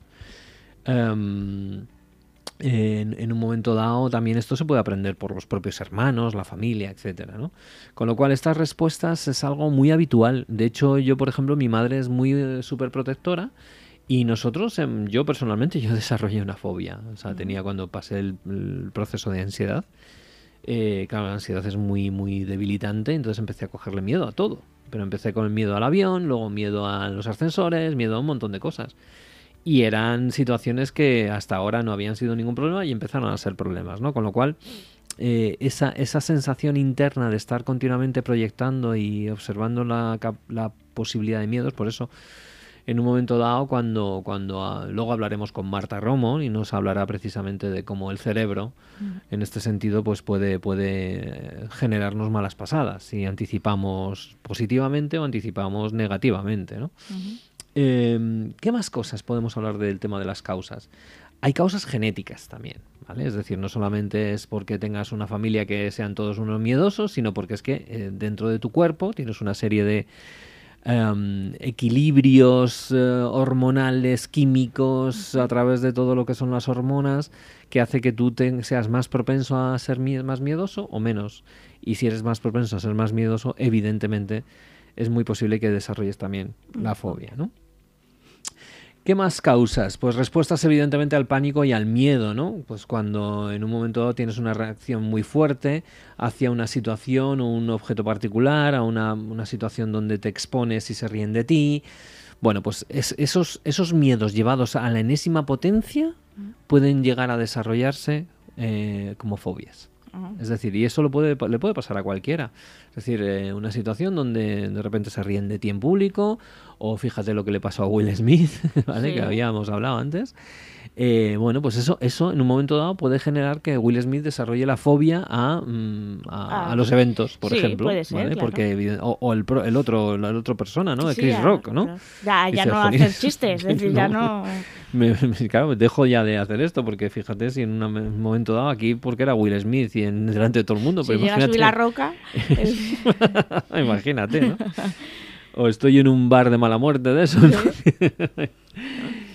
Bueno, ¿qué más? ¿Qué más cositas? Bueno, el estrés, eh, el estrés a largo plazo, además, puede causar sentimientos de ansiedad, de depresión y reducir nuestra capacidad de respuesta. Así que el estrés también hay que tener muchísimo cuidado con él. Es decir, Para tener una fobia es simplemente mm, mm, es, eres potencialmente fóbico si eres un ser humano, ¿vale? O sea que Vale. esto no nos libramos nadie, no por no haber tenido fobias no podemos desarrollar una en el futuro. Y esto afecta, da igual la raza que seas, el lugar del mundo donde vivas, puedes desarrollarla exactamente igual, ¿no? Con lo cual es muy importante sobre todo entenderlas, entender el mecanismo, entender todo eso, porque simplemente entender el miedo en sí mismo ya te ayuda a decir, ah, mira, es miedo, no pasa nada, es parte del proceso del ser humano. Y como yo tengo esa parte animal dentro de mí, que no controlo, bueno, pues la dejo estar y no le echo leña al fuego. El problema es cuando quiero controlarlo todo. Y entonces es ahí cuando, cuando puedo tener más problemas. Entonces, ¿cómo prevenimos? ¿Y cómo hacemos frente a todo esto? Sí, sí. ¿no? Bueno, pues lo primero, si la fobia es de un nivel muy, muy eh, deshabilitante, incapacitante, eh, ir al médico, ir al psicólogo, ¿vale? Que os va a ayudar fenomenal, que hoy en día hay un montón de herramientas. Si no es tan debilitante o puedes más o menos gestionarlo o lo estás evitando pero que te gustaría mejorarlo, pues mira, eh, desde la PNL hay un montón de herramientas concretamente. Las pastillas, pues eh, la gente suele cu- recurrir a ellas, pero no es una buena estrategia. Hombre, en casos graves al principio Puntualmente, podrá claro. ser necesario, pero luego es verdad que es como todo, como todos los problemas psicológicos. Eh, la pastilla te puede ayudar a salir de la mala situación, pero te tienes que trabajar para que para que eso no vuelva a suceder. Eso es, claro. eso es. Ya, pero aquí, sobre todo, si tomáis pastillas, que os lo diga un médico, ¿vale? No, Sí, no, sí, no, no por favor, automedicarse, por Dios. no. Y luego, pues sí, evidentemente, puntualmente viene muy bien. O sea, ya sabemos que, que además funciona muy bien en un momento dado. Nos, pues cuando tenemos que hablar en público, entonces me tomo un ansiolítico. Si me dice el, el médico que está bien, pues me lo puedo tomar y eso te va a ayudar. Pero evidentemente no va a cambiar la causa. Ajá, claro. Entonces, si quiero cambiar la causa o entenderla, la primera pregunta sería qué estoy dispuesto a hacer, porque es importante cambiar, cambiar cosas, ¿vale? Si no cambias, eh, vas a seguir igual. Y segundo, ¿cuál es el coste de oportunidad? Es decir, si sigues así, esto no va a ir a, a- a- no va a mejorar por sí mismo. Esto es como una caries. Si no la atajas, va a ir a peor. Entonces, ¿Qué solución hay? Pues evidentemente cambiar. ¿Cambiar el qué? Cambiar nuestra forma de pensar, nuestra forma de vivir, nuestra forma de ser. Claro, esto es muy, muy genérico. Sí, claro. Entonces, si vamos más al tema más concreto, es importante cambiar eh, la mentalidad, de ser una mentalidad, de, de tener una mentalidad fija, de, de ser muy, muy, ¿cómo se dice? Mm, Cerrado. Muy cerrado, exactamente, muy cerrado. Eh, a tener una mente abierta, a ser una persona que, que acoge más, que se abre a nuevas ideas, a nuevas posibilidades, eso te va a ayudar, ¿no? Pero sobre todo, aquí tenemos a nuestros queridísimos eh, eh, genios de la PNL, empezando por mi querido Frank, Frank Puselic, eh, John Grinder y Richard Bandler, que desarrollaron la PNL y desde la PNL se pueden hacer un montón de, de cambios y de trabajos, ¿no? Empezando desde los anclajes, eh, an- anclar, ¿qué significa? Simplemente traer al presente una imagen del futuro, una imagen que te lleve, una imagen, un sonido, una sensación que te lleve a cambiar tu estado emocional instantáneamente. Entonces, claro, esto evidentemente es algo que necesitas trabajar. No vale hacerlo, decir, venga, pues cuando tengo muchísima ansiedad es cuando me disparo el anclaje. No, previamente hay que hacer un trabajo previo para ir trabajando este anclaje y que cuando lo utilices te funcione, ¿vale? Eso por un lado. Y luego también utilizar lo que se llamarían las submodalidades. ¿Qué son las submodalidades? Son dentro de lo que es la propia, los distintos sentidos, el sentido de la vista, el sentido del olfato, el sentido del oído, tienes muchas, lo que llamamos submodalidades, que es eh, pues la imagen, normalmente cuando sentimos mucho miedo, eh, o bien la imagen es muy brillante o bien la imagen es muy oscura. Cuando tengo mucho miedo, de repente el sonido se hace muy chirriante o se hace todo lo contrario, muy, muy un tono muy, muy base, ¿no? Muy- con muchos bajos, ¿no? Eh, etcétera. Entonces, yo tengo la posibilidad de ir cambiando esas submodalidades, sobre todo si estoy hablando de la situación o del, del estímulo que me genera esa ansiedad. Entonces, las submodalidades es un proceso que funciona fenomenal. Por otro lado, también entender eh, lo que llamaríamos las distintas partes de ti. Hay una parte de ti que tiene miedo y otra parte de ti que está diciendo, pero que estás imbécil o qué, ¿vale? Entonces esas dos partes es importante también que las que, que generemos esa integración, ¿no? Que se ayuden mutuamente. Y finalmente la respiración. La respiración es, fundamental en este proceso. Entonces, a través de estas cosas que hemos dicho, ¿no? Eh, la PNL nos brinda eh, maneras maravillosas de, reducir, reducir, por lo menos quitarle decibelios a, esa, a esas fobias, a esos miedos irracionales. Y, ¿por qué no? También en un momento dado hasta reducirlas hasta cero, ¿vale? A través de todo lo que es la visualización y cambios de estado, etcétera, etcétera. Así que aquí eh, os, os, decimos sí que si estáis más interesados en estas cosas, acudir a la PNL tenemos, trabajamos directamente con el co-creador, Fran Puselic, así que mandarnos un correo a clientes arroba darte HBS y os estaremos encantados de atenderos. Sí, porque ya es hora de dejar de evitar, que mucha gente evita los, para evitar las fobias y de plantarles cara e intentar vivir con libertad, que al final es lo que te, proporciona la PNL. Con Radio Libertad y con Libertad PNL, claro que sí. Aquí, aquí estamos. Qué buena conjunción. bueno, ¿te ha gustado la masterclass? Me ha encantado, vamos, eh, aprendizaje puro y duro. A, tope contenido del, del bueno, del valioso. Pues nada, vamos ahora que vamos a conocer a, una top de, artista con un proyecto chulísimo. Pues venga, vamos allá. Venga, hasta ahora.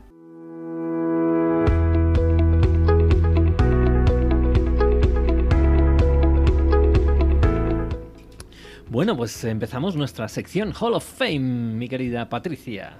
Pues sí, empezamos otra sección más de Hall of Fame, del Hall de la Fama, con nuestros artistas, eh, nuestros artistas radiantes que tienen proyectos radiantes y que nos encanta conocerlos.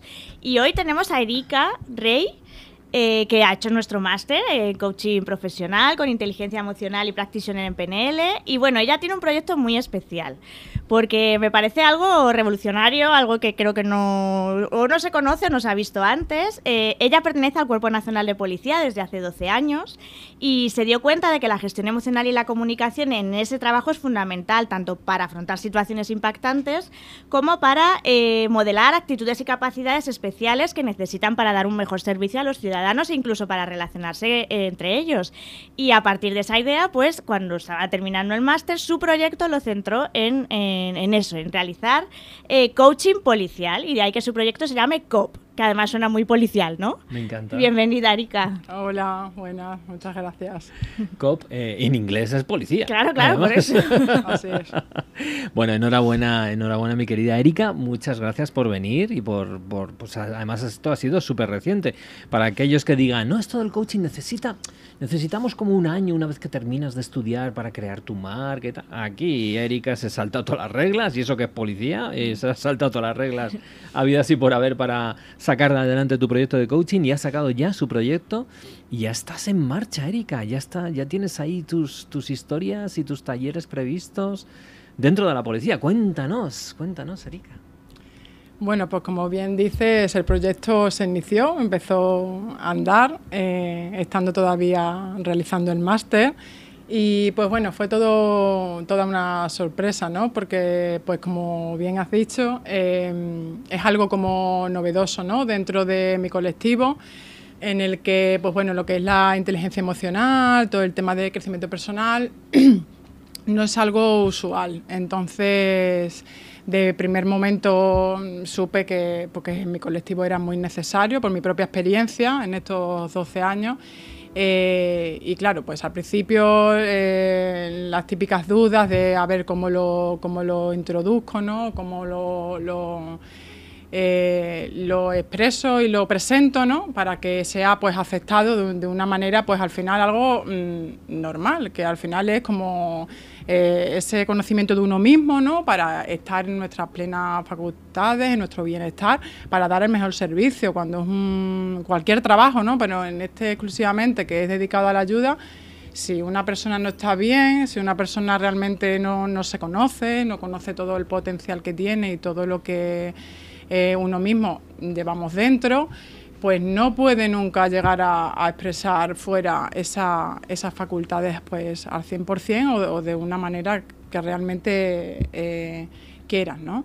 Em, entonces, pues justo en, Darte, eh, con este gran máster maravilloso, pues se me dio eh, las pautas necesarias pues para ir creándolo poco a poco e ir viendo, ¿no? Ir viendo el camino para ir trazándolo.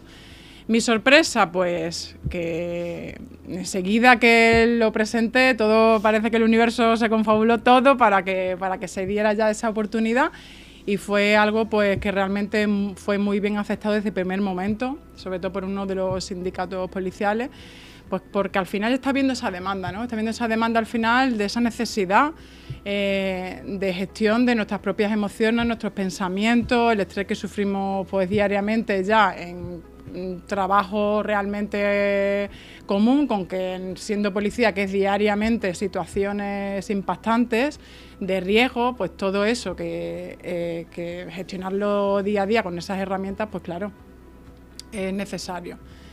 Eh, y ahí estoy, en ello. Me he dado un periodo de descanso también después del máster, después de todo mi propio proceso, porque al final esto es un reflejo también de mi propio proceso, por eso sé que es completamente necesario, por mis propios cambios, por mi propia vida. Eh, entonces ese descanso pues, para empezar a tope, a tope para ir creando. Ya hice el primer taller en, mi propio grupo, donde estoy trabajando actualmente, que es el grupo dedicado pues a la, atención de la familia y de la mujer. Y, pues estuvo muy bien, muy buen recibimiento y claro, pues se quedaron impactados pues realmente de ver cómo uno mismo no va llegando a su propio conocimiento y sus propias conclusiones y lo importante que es, lo necesario que es en nuestro trabajo. Sea, que has visto una acogida eh, bastante grande eh, y bastante positiva, ¿no? Porque yo creo que a lo mejor se tiene la mentalidad de que el policía es alguien muy rudo y muy ajeno a los sentimientos, pero como dices tú, al final eh, está frente a situaciones diversas y los sentimientos están ahí. Y más en, eh, también con eso, que dices tú, hay secciones dentro de la Policía Nacional, que parece que solo detenéis al típico ladrón, ¿no? Sino que ahí es un trabajo mucho mayor. Eh, ¿No has encontrado aún así alguna reticencia, alguna persona que todavía desconfíe? Porque desarrollo personal a muchos lo verán como muy raro, ¿no? Sí, a ver, hay de todo. Yo noto... Mm, una gran aceptación más por las personas que están entrando ahora, las personas que están ahora de prácticas, más jóvenes, las personas que al final pues a lo mejor que llevan más tiempo, que tienen pues más edad, es algo pues que al final todo lo desconocido al principio causa como, ¿no? ¿Esto qué es, no?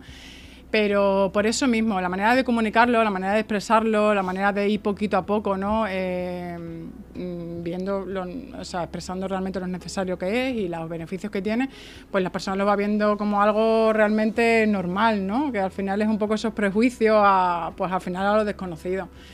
Y, sí que, pues bueno, he notado porque la, gente joven eh, sí que es algo como ahora mismo pues más, más usual para ellos. Las personas pues de una edad pues más avanzada, pues lógicamente les cuesta un poco más. Fíjate que es algo, es algo muy común que las personas que más resistencia ponen a todas estas cosas, al autoconocimiento, a, la inteligencia emocional, a, entender sus pensamientos, sus emociones y sacarle el máximo partido a quienes somos de verdad, son los que realmente más necesitarían precisamente este tipo de beneficios, ¿no? Y bueno, eh, yo creo que ya cada uno tiene que seguir su momento y su espacio y ver sobre todo desde mi punto de vista, el, dolor tiene que ser de tal nivel, de tal calibre, como para decir, ahora sí necesito pedir ayuda. Y en ese momento será cuando a lo mejor estén más abiertos. Mientras tanto, bueno, pues el dolor no es tan grande, con lo cual que sigan su camino, está bien. Pero como bien dice, dice Erika, yo creo que hoy en día han cambiado mucho las cosas, especialmente en estos últimos 10 años, en todos los sentidos, a nivel social, que, el ser humano necesitamos inteligencia emocional, necesitamos eh, entendernos, comprendernos y saber que realmente hemos venido aquí a este mundo no solamente para, ir al bar y a, ponernos ciegos de cervezas y de, y, de, y de cañas y de tapas, sino que hay un mundo más, más allá, mucho más profundo, mucho más eh, pleno, que va a hacer que este mundo sea un lugar mejor en todos los sentidos. Y no es una palabra, parecen frases hechas del Mr. Wonderful, pero es que mm, hoy en día ya es de cajón de madera de pino, es decir, eh, de sentido absolutamente común. Y cómo no, en un servicio como la policía, que donde hemos tenido algunos proyectos eh, y, bueno, pues han estado ahí, eh, no han terminado de calar del todo. ¿Por qué tú crees que el tuyo sí que está calando? ¿Qué diferencia hay? ¿Es el momento? ¿Es, la persona? ¿Es, ¿Es la situación? Pues yo creo que es un poco todo el conjunto, porque sí que es verdad que ahora mismo, en estos últimos años, las estadísticas, pues sí que han demostrado que, sobre todo el año pasado, en el 2021, ha habido un número muy grande de compañeros que se han suicidado. Entonces yo creo que sí, que es un momento en el que ahora mismo, eh, por todo lo que estamos pasando, que a la vista está, eh, después de la pandemia, ahora todo lo que está pasando en Ucrania, pues la gente se está replanteando de que realmente sostener situaciones así, si no tienes realmente una base, no tienes realmente un conocimiento de ti mismo, pues, pues te, te colapsa te colapsa realmente. Y en nuestro trabajo lo vemos. ¿Por qué? Porque hay muchísimas cosas también que nosotros normalizamos por el hecho de estar diariamente viviendo esas experiencias traumáticas, de dolor, de, estrés para arriba y para abajo, porque todo eso cala. Terminas como acostumbrándote, pero llega un punto que pasa factura y puede pasar factura. Entonces, muchas cosas a nivel inconsciente, que yo creo que aquí es el gran desconocido, es lo que la gente a lo mejor también tiene un poco de prejuicio, que es eso del inconsciente, que es esto de, ¿no? Cuando realmente en nuestra vida esa parte es la que guían más, ¿no? Pensamos que mentalmente mm, tomamos el mando de todo y hay cosas que no, no controlamos. Entonces, conocer toda esa parte y todo lo que hay ahí es clave, realmente. y, todo el proceso al final también de nuestra mente, nuestro cuerpo, cómo, cómo funcionamos, ¿no? Yo tengo ahora un, niño pequeño de cinco añitos, ¿no? Y, realmente yo nunca me había planteado el cómo funciona el cerebro, el cómo las emociones, era algo que para mí era, pues bueno, sí, está ahí, pero como tampoco es algo que estudié en el colegio, pues era algo que hasta que no toque fondo realmente, que yo creo que es como tú has dicho, Enrique, llega un momento que ya es como por necesidad, ¿no? O sea, es que me encuentro tan mal, ya no sé qué me pasa, ya tengo ansiedad por todo, ya esta manera de vivir, este estrés, ya no lo sostengo. Entonces ahí es cuando un poco pues se ve eh, o, ya dices, eh, a ver, ¿no? Ese, ese interés por, por, todo esta, por, por, todo este tema ¿no? de, de, crecimiento personal, pero porque al final ya es como un bote salvavidas de mm, a ver qué hago, ¿no? Entonces, por mi propia experiencia, cuando a mí me pasó que toqué fondo, pues que, dentro de mi colectivo a mí me hubiera ayudado mucho, que hubiera habido algo, un lugar, alguna información.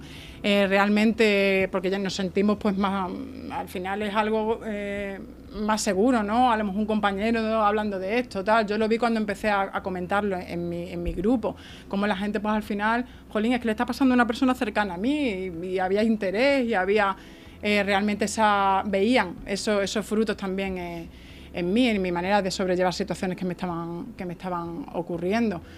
Entonces, al final, cuando llegan esos momentos, que haya algo cerca, que a ti te inspire confianza como un propio compañero desde tu propio trabajo, que haya realmente esa, esa respuesta, que no tengas que estar buscando, como yo me vi, por un lado psicólogo, por otro lado información de aquí, libros, ¿no? Por un lado, por otro, pues te simplifica el camino, ¿no? Te simplifica el camino y al final te sientes también como más acompañado si es una persona que diariamente comparte lo mismo que tú, como por ejemplo en mi colectivo, pues mi trabajo, ¿no?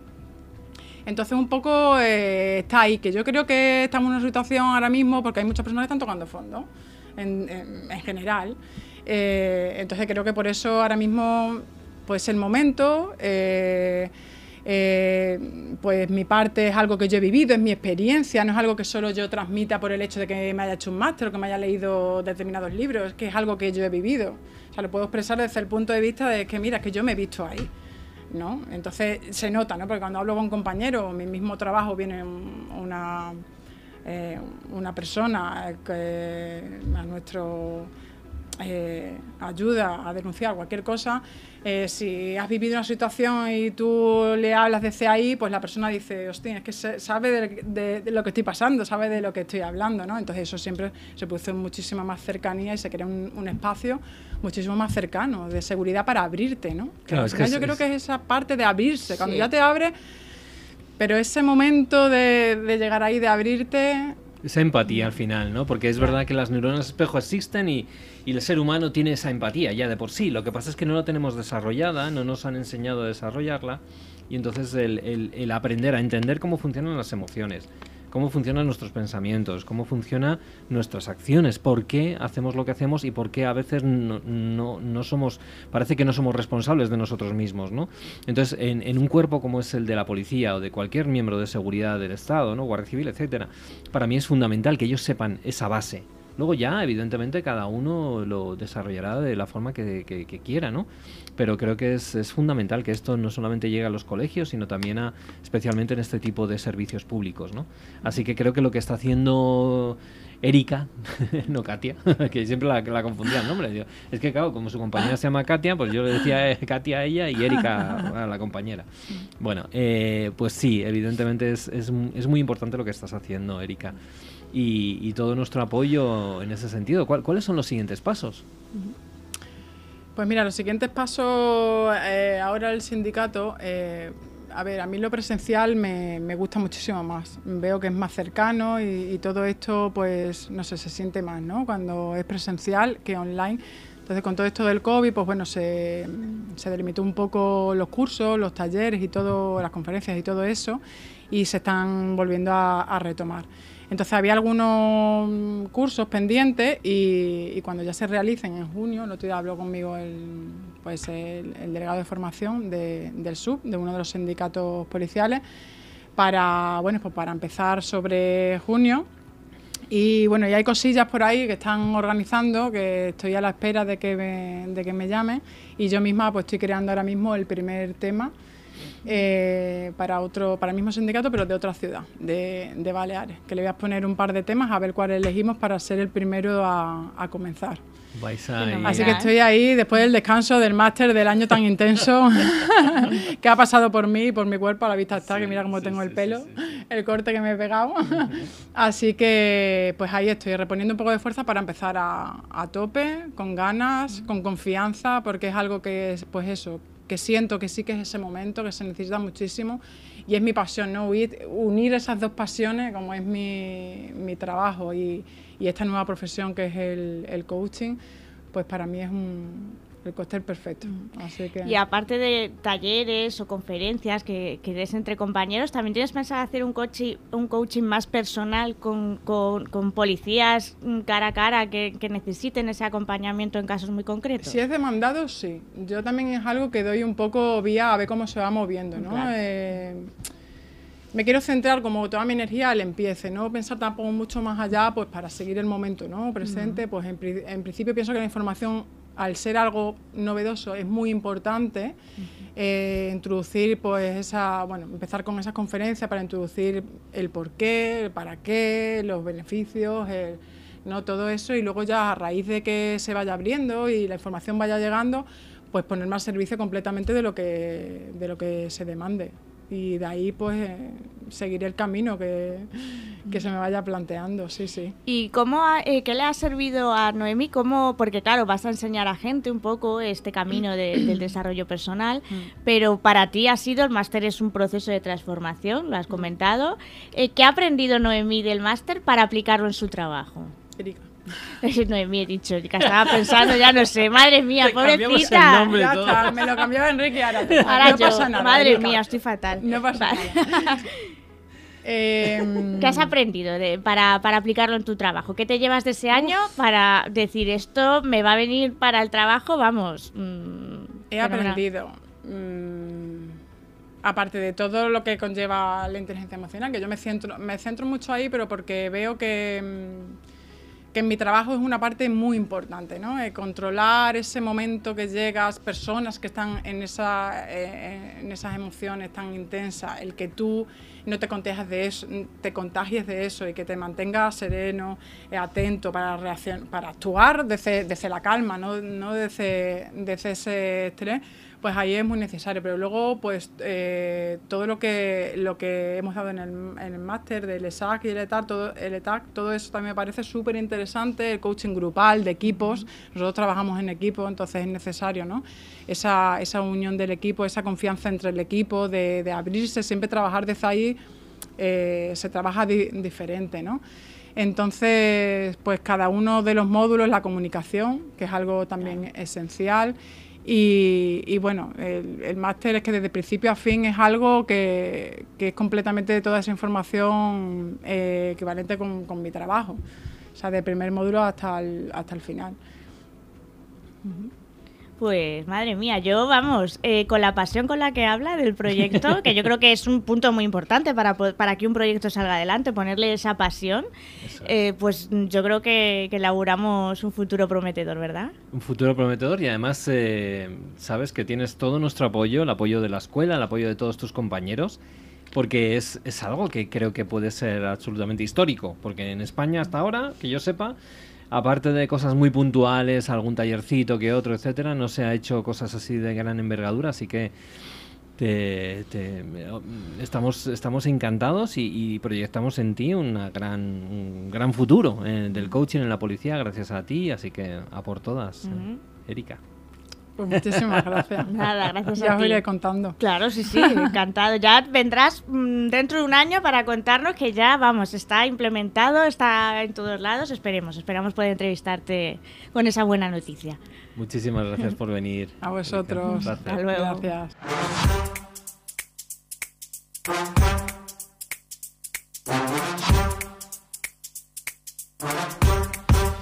Bueno, pues entramos en la... Esta sección me encanta. Me encanta porque es que las personas que vienen a esta sección son top, top, de los top, super top. Estamos aprendiendo en esta temporada, pero madre mía, ¿eh? yo vamos, ya estoy haciendo un máster en todo, en todo, de todo. Qué genial. además, esto es historia para ya el resto de los restos, porque todo esto se queda ahí en el YouTube y en el, podcast. Así que si quieres aprender de los mayores mm, exponentes de referentes del desarrollo personal, pues aquí tenemos a los mejores. Y hoy tenemos a alguien que no se queda atrás a todos los que hemos tenido antes, sino yo diría que es que es una experta en muchas cosas. Claro, por eso es una celebrity, es eh, Marta Romo. Eh, Marta Romo es muchas cosas, que suena así. Es, pues mira, espera, voy a resumir un poco, eh, porque tela. Es pedagoga, es máster en recursos humanos, coach profesional, está formada en neurociencia aplicada al liderazgo y la creatividad, colabora en universidades, en escuelas de negocios, es conferenciante, es CEO y cofundadora de VIAP y sobre todo es una de las pioneras en la aplicación de la neurociencia en empresa, educación y desarrollo personal. Además, es, eh, es autora de varios libros, eh, como autora y como coautora. Algunos de ellos, uno muy conocido es Entrena tu cerebro y el de La mujer líder, el talento femenino en la empresa. Y básicamente su, eh, su actuación se centra en tres patas, digamos, importantes. La neurociencia, donde es top top, el aprendizaje y el liderazgo. ¡Wow! Todo eso. Wow, wow, qué, cosas y más, que me he dejado, ¿eh? no, porque además Marta es, buena amiga, es buena amiga mía, es buena amiga de la escuela, buena amiga del mundo de artista, el mundo del desarrollo personal. La hemos tenido en, en muchos eventos y siempre está ahí, siempre dispuesta. Y bueno, la queremos muchísimo. ¿Qué tal estás, Marta? Muy buenas a los dos. Pues muy bien. Oye, muchísimas gracias por esta bienvenida y este resumen que habéis hecho tan bonito, que, luego me lo repasaré porque me, ha encantado cómo habéis resumido. Digo, mira, voy a coger yo ideas de este resumen. Qué bueno, pues, pues lo primero darte las gracias por, estar aquí. Es una pena que no estés aquí en el, en el plato, pero bueno, hacemos la tecnología, hace estas cosas tan maravillosas y luego ya lo juntamos, lo pegamos todo, corta pega. Gustavo y Sergio Alberto hacen maravillas y magia y todo va a quedar fenomenal. Bueno, pues eh, Marta, Marta, cuéntanos, ¿qué tal? ¿Qué tal estás? ¿Qué tal el año? ¿Cómo va? ¿Está esto despertando de repente después de haber tenido un 2021 así, un 2020 pachuchillos? Parece que como todo empezamos a tirar para adelante, ¿no? Es verdad, la verdad que sí. Para, para, mí este año está siendo frenético. ¿eh? Yo estoy, muy, estoy desacostumbrada porque después del año pasado, que fue un poquito más tranquilo, pero ha empezado el año muy fuerte. Yo la verdad es que estoy eh, ahora tratando de priorizar porque, porque tenemos muchos frentes abiertos con, proyectos grandes que el año pasado pues, se habían, y en, y, en, el 2020 pues, se habían quedado un poco ahí en el limbo. Había más proyectos pequeñitos, pero de repente vuelve a haber proyectos más grandes que requieren de mucha más cabeza, más creatividad. Entonces, eh, estoy a tope y la verdad es que muy contenta de, de volver a, bueno, pues estar en este mundo en el que yo trabajo, en el que, me fascina, ¿no? El poder hacer realidad cosas que, que nos imaginamos para transformar personas, para transformar empresas y, al final para transformar nuestro mundo. ¿no? Genial, genial. Me alegro que, todo vuelva a estar bien. Es importante esa palabra frenético que a veces a nuestro cerebro... ¿Qué, qué, pasa cuando la palabra frenético entra en nuestras neuronas? Cuéntanos que, el lenguaje cómo nos afecta a las emociones y cómo nos afecta luego al comportamiento, porque de eso, de eso pasa, pasan muchas cosas. ¿eh? Sí, sí, mira, justo ahora estoy, en, llevo dos, casi dos meses hablando de esto en, en Instagram de todo lo que es la inteligencia lingüística y, cómo las palabras nos impactan. Porque de hecho las palabras, yo últimamente lo que, lo que estoy viendo es que las palabras son las grandes olvidadas. Eh, en comunicación se, ha puesto mucho foco en la parte emocional, en la parte de lo, de lo, no verbal, que es muy importante, pero la palabra La palabra es la impulsora de la acción, es la que nos moviliza realmente, ¿no? Y no es lo mismo decir frenético que angustioso, que retador, que fascinante para, cada persona. Cada palabra tiene un mundo vital y, un significado, ¿no? Entonces, eh, es totalmente cierto esto que dices, ¿no? Y sí, para mí frenético porque, porque es, ir rápido, es, encontrarte otra vez de nuevo con ese día a día eh, lleno de desafíos y a la vez también eh, la necesidad de, parar un poquito, de equilibrar y de, y de priorizar, porque si no te, te metes en esa rueda y, y yo no quiero, ¿no? Claro, claro que sí. Sí, precisamente he visto que una de tus formas, tu formación estrella ahora se llama Sintoniza tu atención que está muy relacionado con esto de, andar frenéticos, eh, porque es verdad que yo creo que en una, eh, estamos en una época en la que son todo distracciones y precisamente en esta formación, eh, en plena, lo que comentas es que entrenas tu atención como una inversión para crecer en libertad, ¿no? Y también para elegir dónde poner el foco, porque es verdad que cómo se puede poner el foco en la era donde todos son estímulos que nos restan atención a lo que hacemos. Sí, pues mira, lo primero tiene que ver con eh, las creencias que tenemos alrededor y vinculadas con, todo lo que es el mundo de la atención. Tenemos mucha falsa creencia, hay mucha neurotentería al respecto, ¿no? Y una primera creencia que, tenemos que, trabajar en profundidad es precisamente esta, ¿no? Que no es el mundo el que invade mi cerebro, no es el mundo el que me secuestra la atención. No, no, es que yo tengo la capacidad de elegir dónde la pongo. Y esta es la primera Es cierto que estamos sobreestimulados y que elegimos estarlo, porque, porque es una, elección, pero cuando hacemos esta elección lo que estamos haciendo es de alguna manera quitarnos la responsabilidad sobre nuestros recursos atencionales, sobre nuestra capacidad atencional y también estamos mm, haciendo que la atención funcione como un embudo, como un embudo sobre el que meter de todo y con el que te puedes atragantar en un momento dado, ¿no? Entonces no hay filtro, y, claro, al final la calidad de los estímulos que recibes o la calidad de la información que consumes van a determinar la calidad de vida totalmente y de tu bienestar. ¿no? Entonces yo planteo una, una aproximación hacia el mundo de la atención mucho más vinculada con utilizarla como un filtro, no como un embudo, ¿no? Con, con, estar absolutamente convencido de que puedes elegir dónde pones tu atención y obviamente hay que entrenarlo, ¿no? porque no es nada fácil cuando hay tanta sobreestimulación. Claro, pero fíjate que, que, la situación que estamos viviendo hoy en día, esta, esta vida tan, tan bestia, ¿no? De los cambios que está habiendo cada, cada, prácticamente cada segundo. Pasamos de pandemias a desastres naturales y a continuación guerras, luego volveremos de nuevo a otra cosa. Es decir, es, es, es una sobreestimulación, además una sobreestimulación muy intensa, porque no es que, venga, sí, tenemos un, un montón de shiny objects, eso ya lo sabíamos, un montón de objetos brillantes que se nos va a la cabeza, pero claro, es que ahora mismo incluso añade el miedo, el factor miedo a todo esto, ¿no? ¿Cómo crees que esto está afectando al mundo, al ser humano y a la sociedad en la que vivimos, Marta? Sí, de hecho, bueno, hemos pasado de la famosa mm, expresión ¿no? de mundo buca, a, que era volátil, incierto, complejo y ambiguo, y ahora ya nos está pasado de moda. ahora hablamos del mundo Bani, ¿no? un término que a mí me gusta menos todavía porque es em, quebradizo. Bani significa que estamos en un mundo quebradizo, ansioso, o sea, que genera ansiedad, no lineal e incomprensible. Entonces, fíjate, esa variable, variable de ansiedad que se incorpora a la nueva normalidad, a, esta definición de, de mundo, tiene esa implicación de poner al ser humano en un estado de constante la ansiedad tiene mucho que ver con el miedo, ¿no? Y con esa proyección de futuro de a ver qué va a pasar, ¿no? A ver qué es lo próximo. Tú lo has definido muy bien, ¿no? Pasamos de una pandemia, no sé qué, una guerra, la inflación, no sé qué, tal vez que nos falta que caiga un meteorito, ya está. Estamos como, como, a ver qué es lo siguiente, ¿no? Es como ese estado constante de, una expectativa vinculada a un acontecimiento negativo. Entonces, eh, bueno, esto es lo que de alguna manera parece que, que, bueno, hacia dónde va el mundo, pero yo repito, insisto en lo mismo, tú puedes subirte a ese carro o puedes tratar de, filtrar ¿no? y decir, bueno, ¿cómo me posiciono yo delante de todo esto? ¿no? Voy, a, voy a trabajarme todo eso porque es que si no, te vas, te vas a, ese mundo Bani con, con, la ansiedad a tope y, al final, pues todo esto recae en nuestra salud directamente.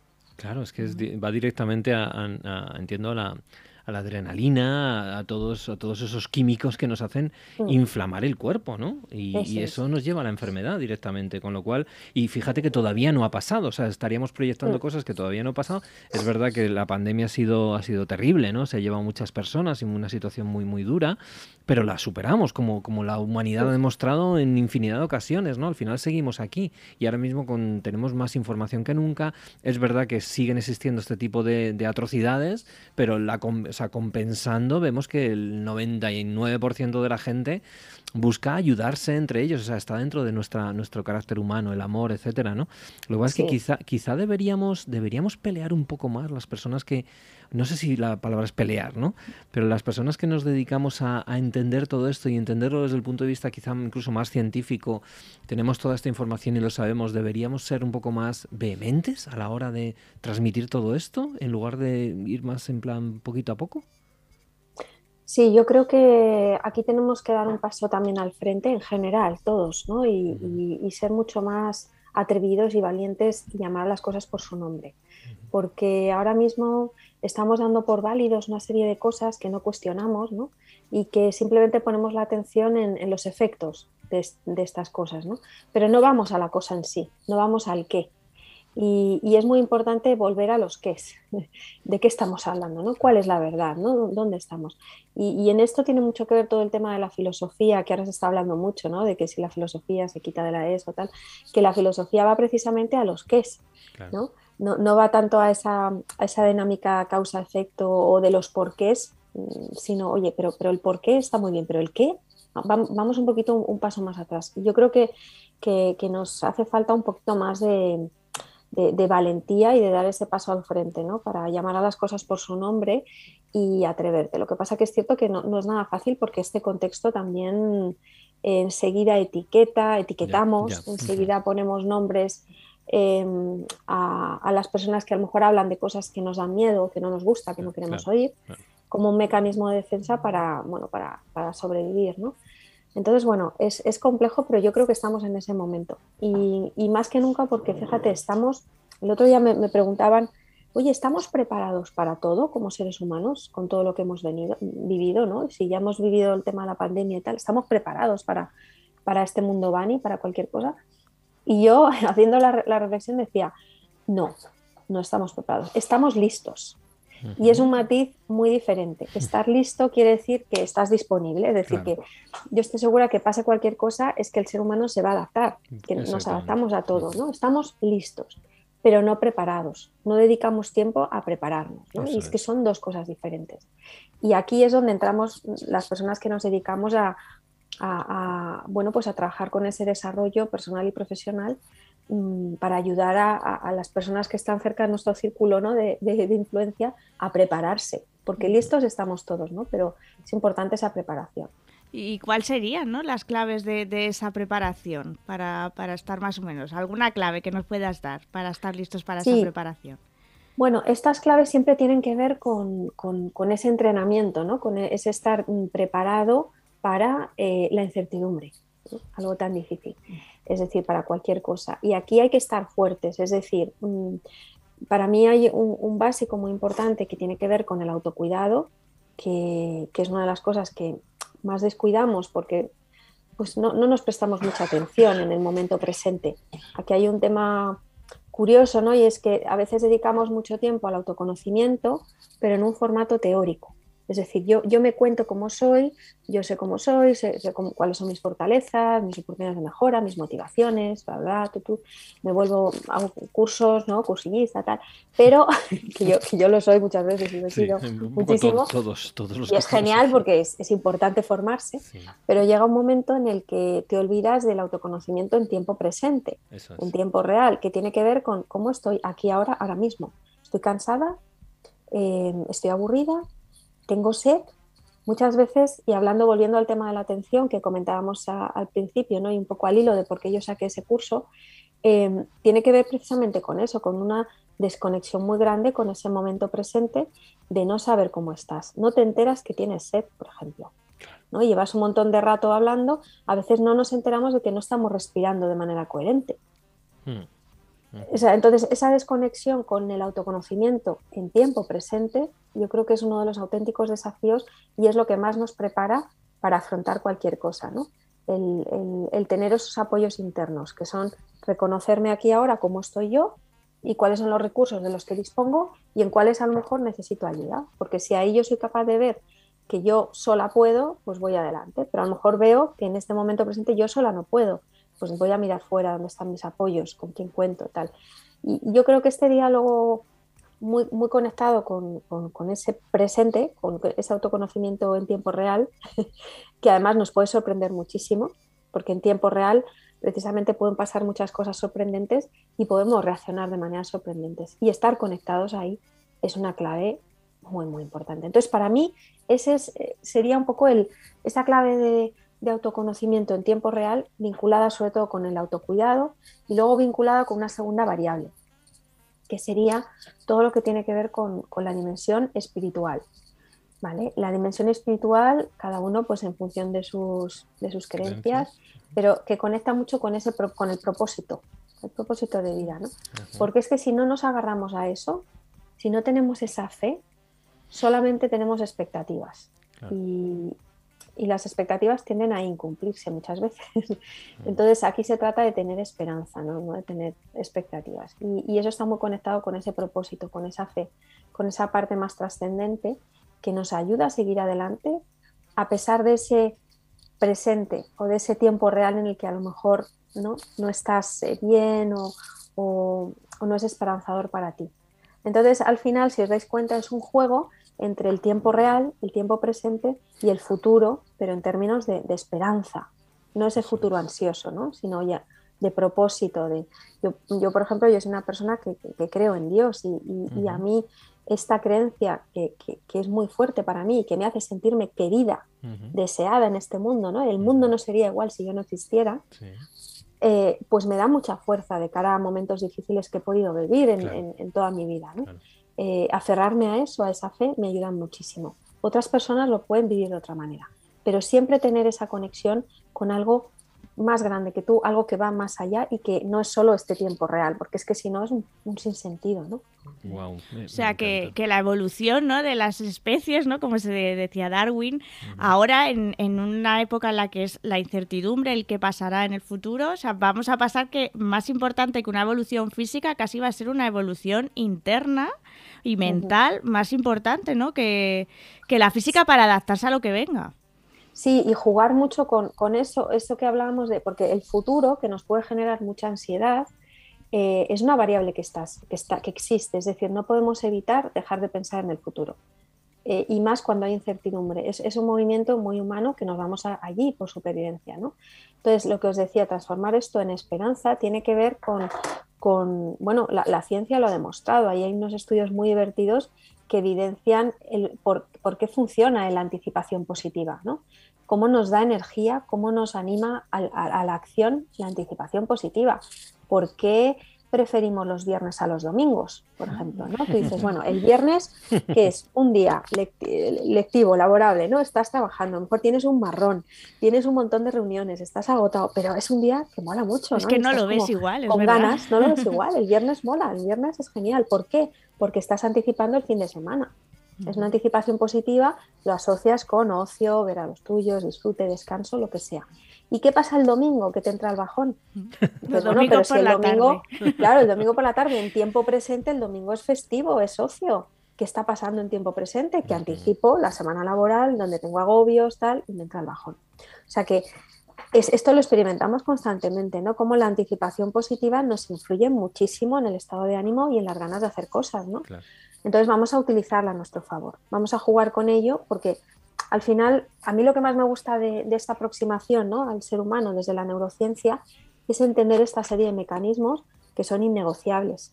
O sea, sabemos que no vamos a dejar de pensar en el futuro. Yo la gente que dice, no, solo piensa aquí, ahora, el presente, muy bien, lo podemos entrenar, pero hay una parte que se va. Cuando hay hay una parte que se va. Em, entonces, contemos con ello, contemos con ello y tratemos de mm, utilizarla a nuestro favor. Vamos a liderar esta, esta anticipación futura, ¿no? Me encanta, me encanta, porque es que además eh, encaja muy bien con lo que decía mi amigo Robert Smith, precisamente, cuando decía Friday, I'm in love, ¿no?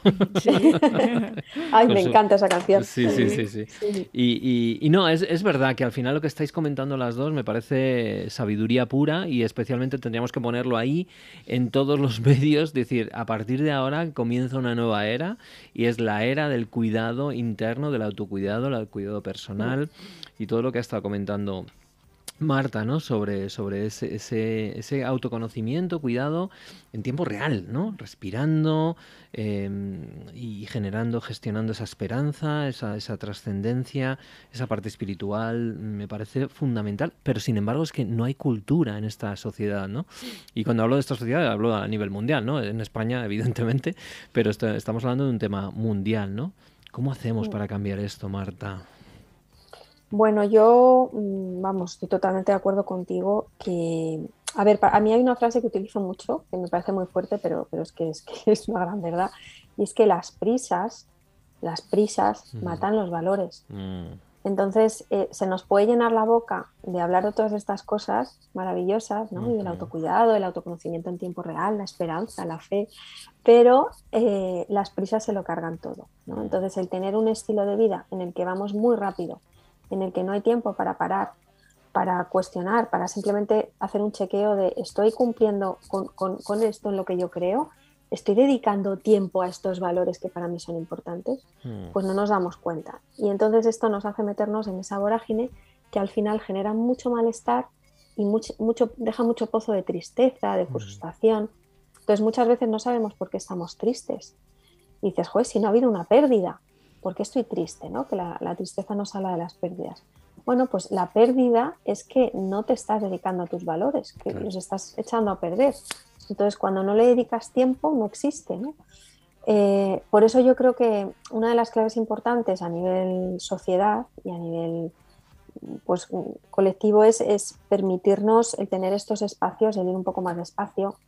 Es una lucha individual y colectiva, porque mi, mis prisas te, impactan a ti, que yo a ti te esté exijan, exigiendo algo rápido mm, o al revés, que yo te permita, bueno, pues no hace falta que esto me lo, manda, me lo mandes yo, a mí muchas veces me pasa con clientes, ¿no? Que tengo una mm. reunión para, para vender un, proyecto y yo misma a veces me pongo la presión de, bueno, mañana o en dos días lo tienes. Y a veces son ellos los que me dicen, bueno, si es la semana que viene no pasa nada, ¿no?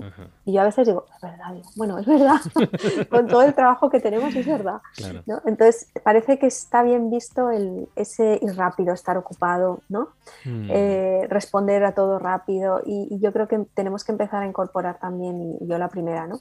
Ese discurso de, bueno, Oye, me lo voy a pensar, eh, voy a reflexionarlo, déjame unos días y ir un poquito más despacio.